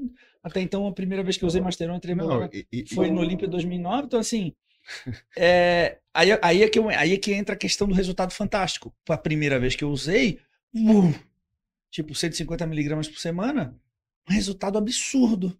É aquela questão da sensibilidade à droga. E aí, por muito tempo, cara, eu- é, é genial tu falar isso, cara, porque eu, eu, tô, eu tô dando meu, o, meu, o meu relato, porque eu tenho certeza que muita gente, cara, que tá nos assistindo, que treina, deve pensar assim, pô, cara, eu tenho amigos meus na academia que eles sabem o sal, o éster, e eu não entendo muito, cara. Mas é que não é pra entender mesmo, cara. Tipo, é que nem tu falou, os caras, eles ficam viajando, né, né? O cara pensa demais. E aí falta o quê? A aplicação prática, literalmente, que a gente faz, né? No treino, na dieta, com, com os pacientes. Então, falta essa, essa capacidade de lidar com isso, de aplicar na prática e. Porque teoria de droga é uma coisa. Ah, isso combinado com aquilo, aí vai, vai virando. Cara, assim. você vai no, no high school nos Estados Unidos, né? Ensino médio, e você vai ver os caras treinando, o time de futebol americano treinando na academia. Você vai ver os moleques fazendo agachamento, terra com 200 quilos. É um tesão de assistir esses treinos, porque daí fica o time inteiro em volta do cara que tá fazendo. Então fica lá os 20 jogadores, o cara vai fazer supino, os 20 Já gritando. mandou uns vídeos. "Ah!" Tipo, é um treino do caralho. Aham, Você vai ver essa molecada toda natural sim. com os puta shape. Porque começou a agachar na escola com 12 anos. Enquanto a gente brincava de queimada. Exato. Então, assim, quando você vê uns resultados assim de, de treino, cara, você pega, pega no Kaique, velho. O Kaique é uma pedra. Aí você pega, você cara, esse cara é muito blocado. Por quê? Porra, porque ele dá 100% cara, no treino. Ele não. É aquela coisa do Tom Platz, eu me recuso a sair um perdedor do ginásio. E é a intensidade, é a intensidade. Aí você vê esses caras que tem uns puta shape, assim. Coitado, o Kaique é muito perdido de fármaco. Tipo, o Cara, conhecimento dele é treinar, velho. é. Aí você vê puta shape do caralho, low dose, quase nada, conhecimento básico. Aí você põe do lado os caras que manjam pra caralho, que quer descrever rota de síntese dos negócios, 75 quilos murcho. Quando eu fui para os Estados Unidos em 2003, pela, pela primeira vez, sim, que eu me conhecia como atleta de fisiculturismo, eu conheci um venezuelano chamado Alex Ramírez, que era o cara que eu fui morar na casa dele. Daí tem várias histórias e tal. E eu lembro que a gente estava sentado jantando assim, cara, e ele foi me falando, né, a possibilidade de eu poder um dia chegar no Olímpia. Ele tinha uma, cara, ele era tipo caçador de talentos, assim. O cara realmente olhou para mim com 20 anos de idade e falou: "Puta, cara, mas eu também tinha 20 anos de idade, tinha 50 de braço, tipo, Eu conheço tua eu, eu tinha o mesmo físico, só que menor, assim, mas todo no lugar já. E ele falou, porra, cara, tu é um diamante ser lapidado, isso e aquilo e tal. E eu, na época, eu pagava muito pau pros... Porra, era os anos 2000 do Olímpia, cara. Era Flex Wheeler, Shao Rei, Jay Cutler, Ronnie Coleman, Lipriste no auge, Gunter Levrone. Schlerkamp, Kevin Levrone. Tipo, Nasser, os caras tudo lá. E aí eu, eu pagava muito pau pra esses caras. Ele um dia olhou pra mim e falou sério, assim, bem aquele venezuelano com aquele sotaque assim, parece um mágico falando, sabe? Ele falou assim: Tu acha que tu vai aprender alguma coisa com um atleta profissional? Tu não vai aprender nada, cara. Porque os caras, eles sabem treinar, cara. Eles têm sangue no olho pra treinar. Tipo, tem um coach pra fazer a dieta, tem outro pra prescrever o hormônio. Eles não sabem muita coisa, porque eles, eles desprendem um tempo dele, cara, treinando e se dedicando no que ele precisa fazer, sabe? E é verdade, cara. Às vezes o cara fica ali cheio da teoria e não faz é nada. E aí, beleza, ou faz tudo ali, toma lá o estanozolol oral ou anal dele lá, e faz tudo das miligramas aqui, ali, ali, no fim, cara, na hora de botar a barra e sentir 250 quilos na lomba, que é aquilo ali, que é a hora da verdade, ele não tem o culhão pra fazer aquilo ali, né? E aí é isso, cara. Daí reflete no físico, né? Porque, cara, é pra, é pra poucos. É, Beleza, o cara ir ali e agachar uma vez, tá legal, vir dar um treino legal. Agora faz isso durante tua vida inteira. Aí eu quero ver, né? Ah, Faz isso com a dor do treino que ainda tá. Tá ligado? É, aí nós estamos Fala, falando de uma vida tá- inteira dedicada a algo que a pessoa quer alcançar numa temporada de verão, né, cara? Então é mais ou menos isso. Esse é o recado. É isso aí. Né? Oh, mas tu. Fiquei curioso, a gente pode fazer outra, outro podcast falando só sobre peptídeo, hein? Vamos fazer. Pode. Oh, Peptídeo é legal. né? Uma vez eu tomei aquele melanotan, fiquei morenão.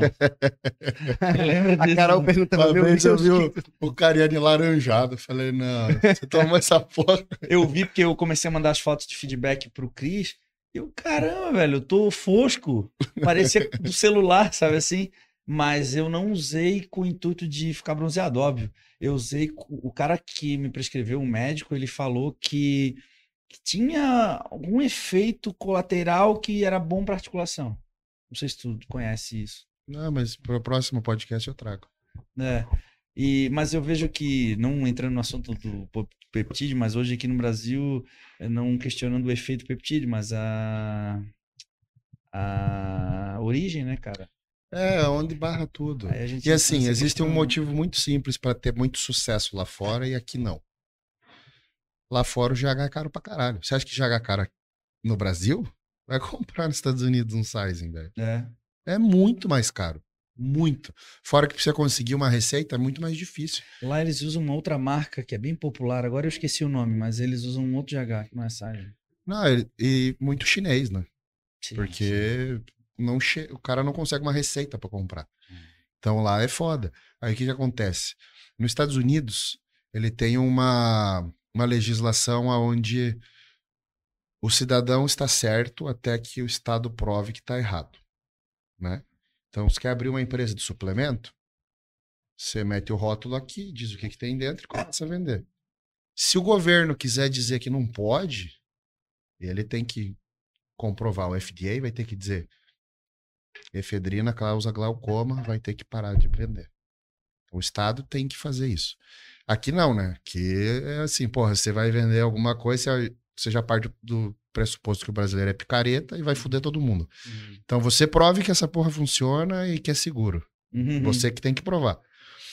Então lá, os peptídeos eles são comprados é, legalmente. Tá escrito, não é para uso em humano, só para pesquisa. Mas qualquer pessoa põe o cartão de crédito no site e compra. E vai pesquisar. É. Então, o cara lá não tem acesso a GH bom. Então, eles começaram a pegar esses vários peptídeos que aumentam a produção de GH, porque é o que, é o que tem disponível. Já no Brasil, vai ser o contrário. Quem quiser vender vai ter que provar na Anvisa, segurança, eficácia, dará, em contrapartida, o GH aqui é mais barato. Ou tu monta uma clínica bonita aqui no Brasil, importa, im- importa Aham, os peptídeos e cobra uma fortuna em cima, né? Também. Tem muita gente fazendo. É. Mas o peptídeo é uma coisa bem legal que eu quero falar outro, é, outro, outro momento contigo. Porque tem muita coisa boa, né, cara? Tem. E assim, é legal a gente falar sobre sinergia entre esteroide e peptídeo. Hum. Porque são hormônios de classes diferentes que atuam em lugares diferentes e que se somam. Então, quando você coloca um mais um ali, vira cinco. Né? Não é dois. Eu tive Então- uma experiência com peptídeo em 2000 e... Não, Não é lem- dois? não lembro agora se foi... Dois... Hã? Não é dois? Não. Não lembro se foi 2012, 2014, não, sei- não lembro o ano, mas foi com o Dennis, cara, o Dennis James. Ele tinha, ele era patrocinado, ele tinha contrato com uma empresa e ele ele tinha contato com uma empresa, o Dennis James, e na época ele trouxe para mim e ele me, me orientou como usar e tal. Eu tive um- uma experiência e, cara, foi foi fantástico. Só que dali em diante, cara, todos que eu tentei usar, tipo, não foi zero, assim, zero, zero. E aí eu desisti. Não, até porque como é que você garante que veio no gelo dos Estados Unidos até a tua casa? Não, sim, é complicado, mas é, segundo alguns dizem que quando só precisa de refrigeração quando tu mistura, né? Com a água. É. É. Só que não pode passar de alguns 25, alguns 30 graus, mesmo sem água. Uhum. E dentro de um caminhão de lata do Sedex, o bagulho fica louco. É, não, na época ele trouxe pra mim, sabe, em mãos, assim, ele me entregou em mãos. E foi a única experiência que eu tive positiva. Depois foi só história, porque aí, sabe, aí eu tive uma reação também de aplicar subcutâneo assim, a pele ficar cheia de bolinha e coçar. Aí também não foi legal. Mas aí eu acho que dali em diante eu não tive mais. Mas eu também não tive acesso aos peptídeos. Bom, né? Aí foi Sim. só o que o pessoal já usa. Mas foi basicamente isso. É, Tem mais alguma pergunta, alguma coisa aí?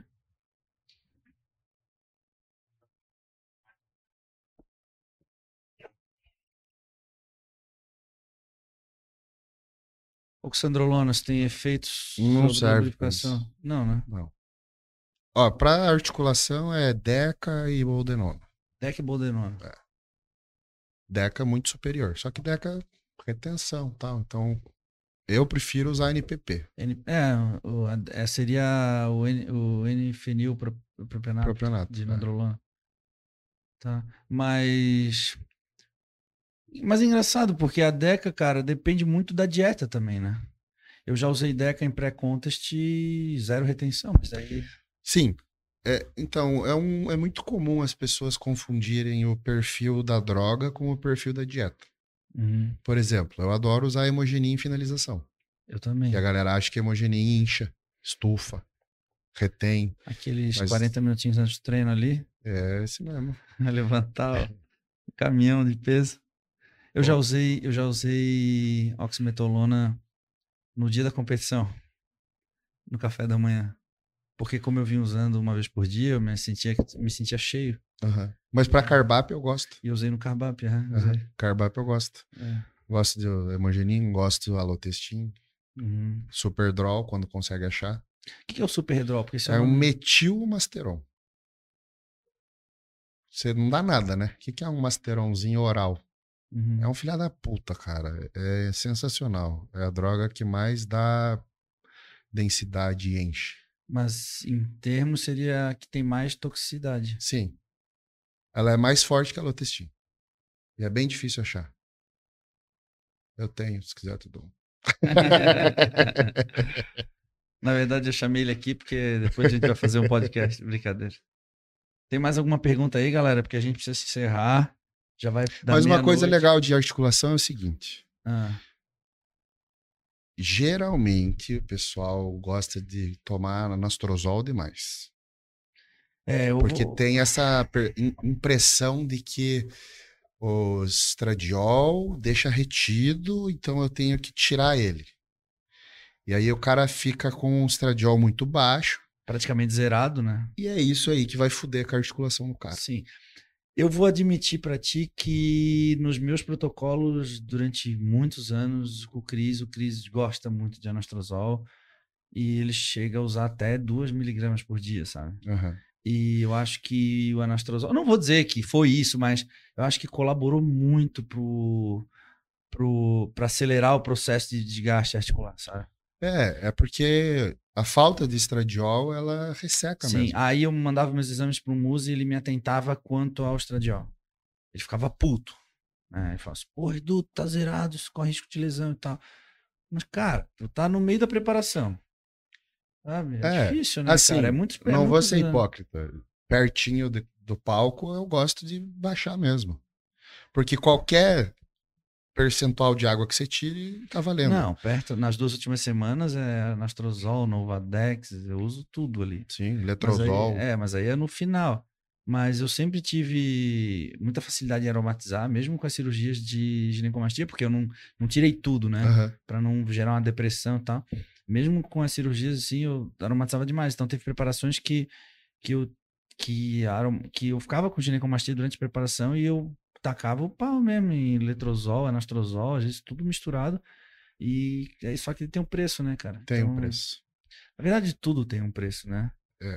Por isso que você ter um muse pra ver teus exames é foda, né? Cara, eu gosto muito porque eu lembro que no início da minha carreira eu não tinha médicos assim. é, O fisiculturismo evoluiu muito, né, cara? E fez os médicos estudarem mais, né? Com certeza. E não só os médicos, fez todo mundo estudar mais. E os nutricionistas também, né, cara? Não se falava em, nível, em quantidade de proteína tão alta por quilo de peso. É, mudou muito, assim.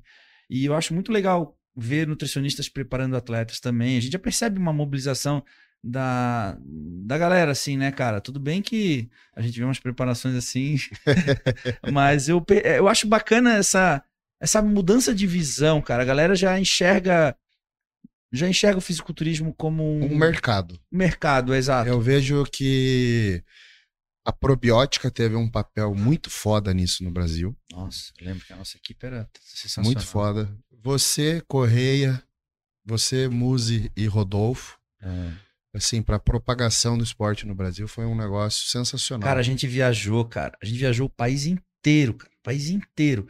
E a gente tinha um modelo de workshop. Era assim, o Muzi palestrava, o Rodolfo palestrava, sempre trazendo muito conteúdo foda. E uma palestra do Muzi hoje, cara, sei lá, 50 pau, vai, tô chutando, mas a gente, as pessoas tinham acesso gratuito na época.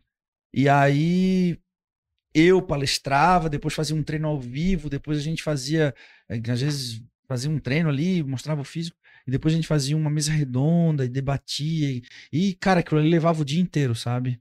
E eu achava sensacional aquilo, cara. Talvez a probiótica nos dias de hoje possa reviver um pouco É. desse tempo, né, cara? Tô, ouvi dizer algumas novidades aí. E aí foi sensacional, cara, a gente poder viajar o Brasil inteiro, assim. Mas essa coisa que você falou da- de fazer a galera estudar, pensa comigo. Hoje em dia, um médico que domina o uso de hormônio, ele cobra numa consulta, um médico sem especialização, tá?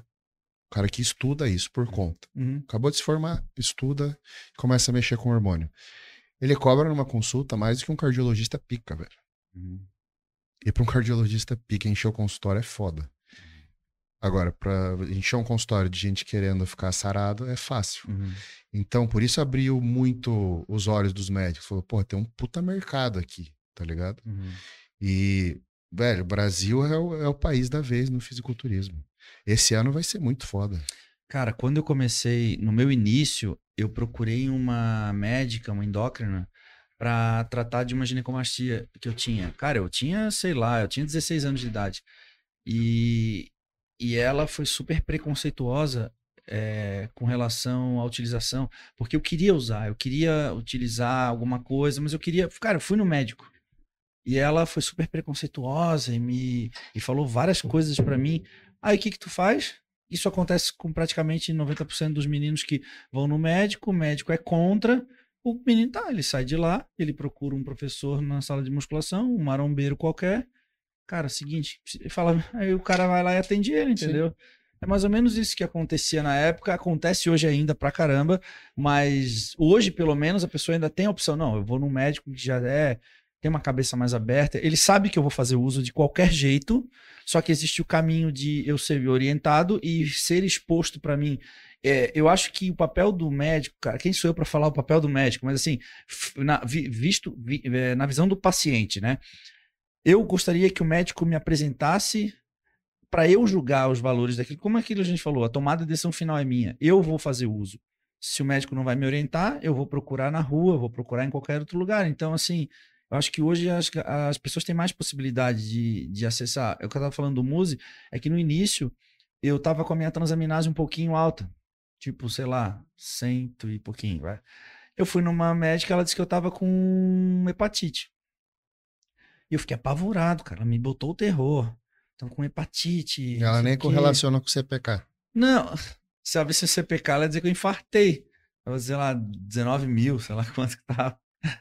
É, e, cara, eu já ouvi tanto absurdo e, de repente, cara, um, o Muso foi um dos primeiros caras que começou a correlacionar justamente isso. Aham. Não começou a olhar as coisas de... Ele ia me explicando, sabe, cara? Tipo, dentro do meu entendimento, eu ia tentando relacionar e tal.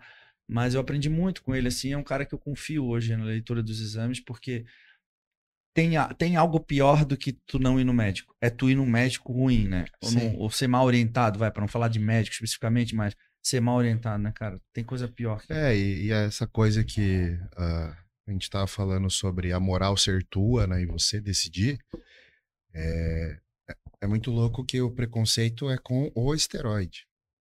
Então, se você tá com TJ, TGP fudido, por causa de hormônio, Você leva uma, uma cagada na cara no consultório. Uhum. O cara te xinga, te manda embora. Mas se for por causa de álcool, não.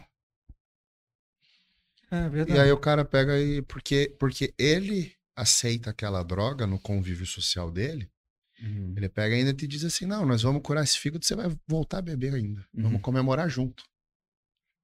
Entendeu? É verdade. Então ele acaba tendo assim, ah, as drogas que eu aceito, tudo bem, as que não, não. E. Esqueci. Fisiculturismo, ele foi. Hoje é realmente, é um mercado, né, cara? Ah, lembrei. Quando eu tava morando no Canadá, a saúde lá é pública, né? Aí eu, porra, queria fazer exame. Como é que eu vou fazer essa merda? Ah, vou marcar uma consulta e trocar uma ideia com o médico. Porque lá não, não existe saúde privada. Não existe eu ir numa clínica, pagar uma consulta e pedir um exame. Não existe. 100% público. Então, os canadenses que são ricos, que querem ir num médico foda, vão para os Estados Unidos. Uhum. Porque senão você entra lá no SUS, Sim. e vai ser o SUS. Aí eu marquei a consulta, cheguei no médico. Falei, ah, o que, que você veio fazer aqui? Eu sou usuário de esteroide, eu queria fazer exames. Dele, por quê? Você vai continuar usando? Falei, sim. Então tá bom, então é uma decisão tua. É, eu vou te orientar no que, que a gente pode resolver. Aí o cara foi lá, fez um pedido de exame, fez os exames, voltei na consulta, ele, ah, não, tá tudo certo, tal, não tem nada pra você se preocupar, tal. Beleza. Pô, achei sensacional, assim. E, e é essa cara que a gente tem que poder ter quando você vai numa consulta, de falar, ser, ser franco. Sim. Falar assim, ó, eu faço isso. O que, que eu posso fazer? Não é pra me safar, mas pra minimizar os danos, né? Uhum. Como é que eu posso prolongar a minha vida fazendo isso? E aí ser orientado. Não ser julgado, né? É. É. Ah, quando a gente- sofre muito com isso, né? Quando a gente pensa numa classe, não, óbvio que ninguém vai generalizar, mas eu vejo pela, pelo que eu presenciei em sala atendendo pessoas como os- a classe médica que não treina, então tinha muita gente com, que vinha com recomendação médica, ó, não tem uma condropatia, uma condromalácia grau 2, não pode fazer extensora mesmo, é, leg, nem agachamento, a pessoa com 30 e poucos anos, não vai viver mais. Então, se a pessoa, se um profissional da área da saúde não cuida dele próprio, não treina, quem dirá ter esse menor preconceito com relação a esse tipo de droga, né? Para saber desmistificar isso na cabeça e entender como que vai instruir da melhor forma, né? E não ficar julgando ou condenando, como é o caso. Não, e aí é difícil, né? Você quer passar o treino e, e aí você tem que ficar. Ah, vamos tentar. Porque... Sim. Infelizmente, no, no Brasil existe uma, uma espécie de uma hierarquia profissional. Né? Eu gosto de ver todas as profissões equiparadas, cada uma no seu nicho. Então, assim, se eu quero entender bem de uma dieta, eu vou falar com um nutricionista. Se eu quero entender bem de um treino, eu vou falar com o treinador. Mas no Brasil existe uma pirâmide profissional, Sim. aonde o médico é melhor do que o treinador, melhor que o fisioterapeuta. Mas ele não estudou treino. Isso. Quantos semestres ele teve de musculação? Não teve nenhum. E não só semestres, mas quanto que ele teve de, de tempo de sala, né? É, e as pessoas não podem olhar isso de uma forma negativa. Por exemplo, eu tive lá com o Ciro Libanês, com o Edu, para ver a cirurgia dele, com o Zé. Zé Carlos olhou para mim, o que, que você acha? Mas o Zé é fora da casinha. O Zé né, olhou para mim e falou assim: Isso que torna o Zé um dos melhores, talvez o melhor ortopedista que eu conheço hoje, cara. Dentro lá do exame, rapidinho, só para concluir, ele assim, o que, que você acha? Eu falei, pô, eu aqui dentro do Sírio não acho nada. Agora, lá fora, na academia, o protocolo, a gente pode achar alguma coisa.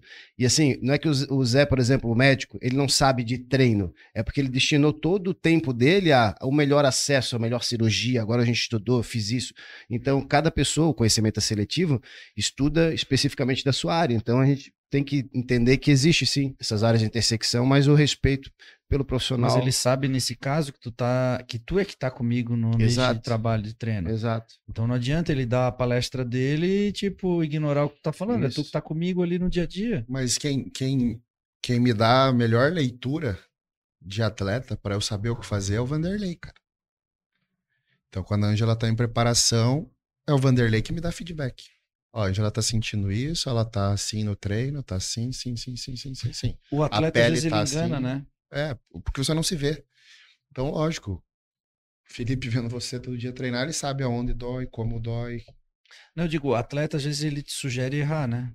Sim. Porque às vezes ele vai falar o que ele tá sentindo, não como ele tá realmente físico, né? Pra menos ou pra mais. O Cris é fantástico, porque eu, eu- o meu trabalho com o Cris é assim, eu não falo o que eu tô sentindo, é, eu primeiro, é, eu simplesmente mando as fotos, o peso e eu não, não discurso, eu não, não encho, muito cansado naquela semana, não vou falar isso pra ele. Aí ele me pergunta, às vezes ele me pergunta, como que tá o treino? Aí eu falo, olha, tô muito cansado essa semana. Aí ele responde assim, tu tá cansado, mas teu físico não, tá, não parece cansado. O que importa, entendeu?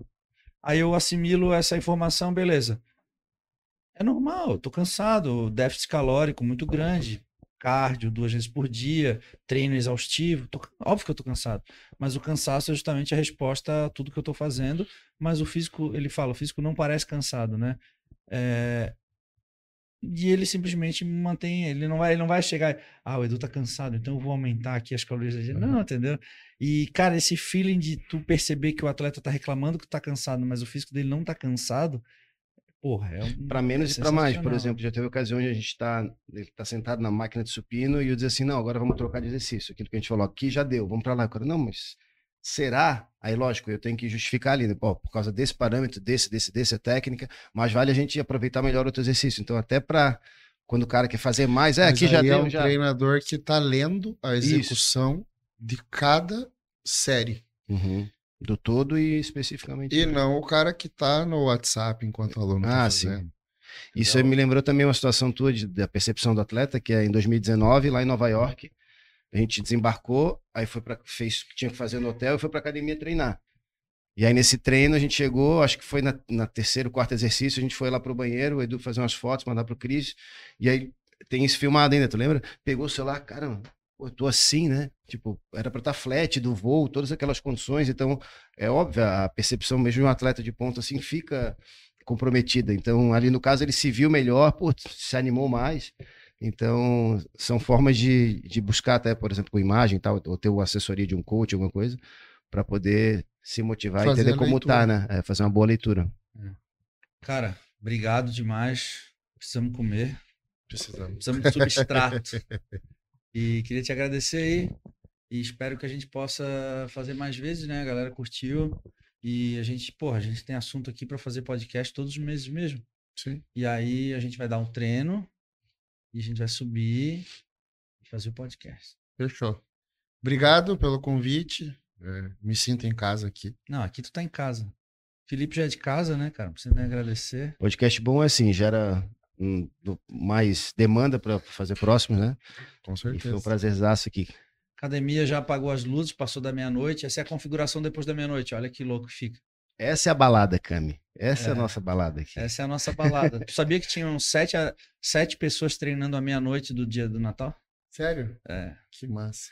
Do Réveillon eu não conferi ali ainda, mas tinham, tinham 15. Passou 15 pessoas pela academia da meia-noite a uma. 15 pessoas. Na noite do Natal. É muito legal ver 24 isso. no hours. Então é isso, É galera. isso aí. A gente vai ficando por aqui. Obrigado por nos ter concedido a honra da sua. Como que fala? É, Audiência. audiência. Até agora.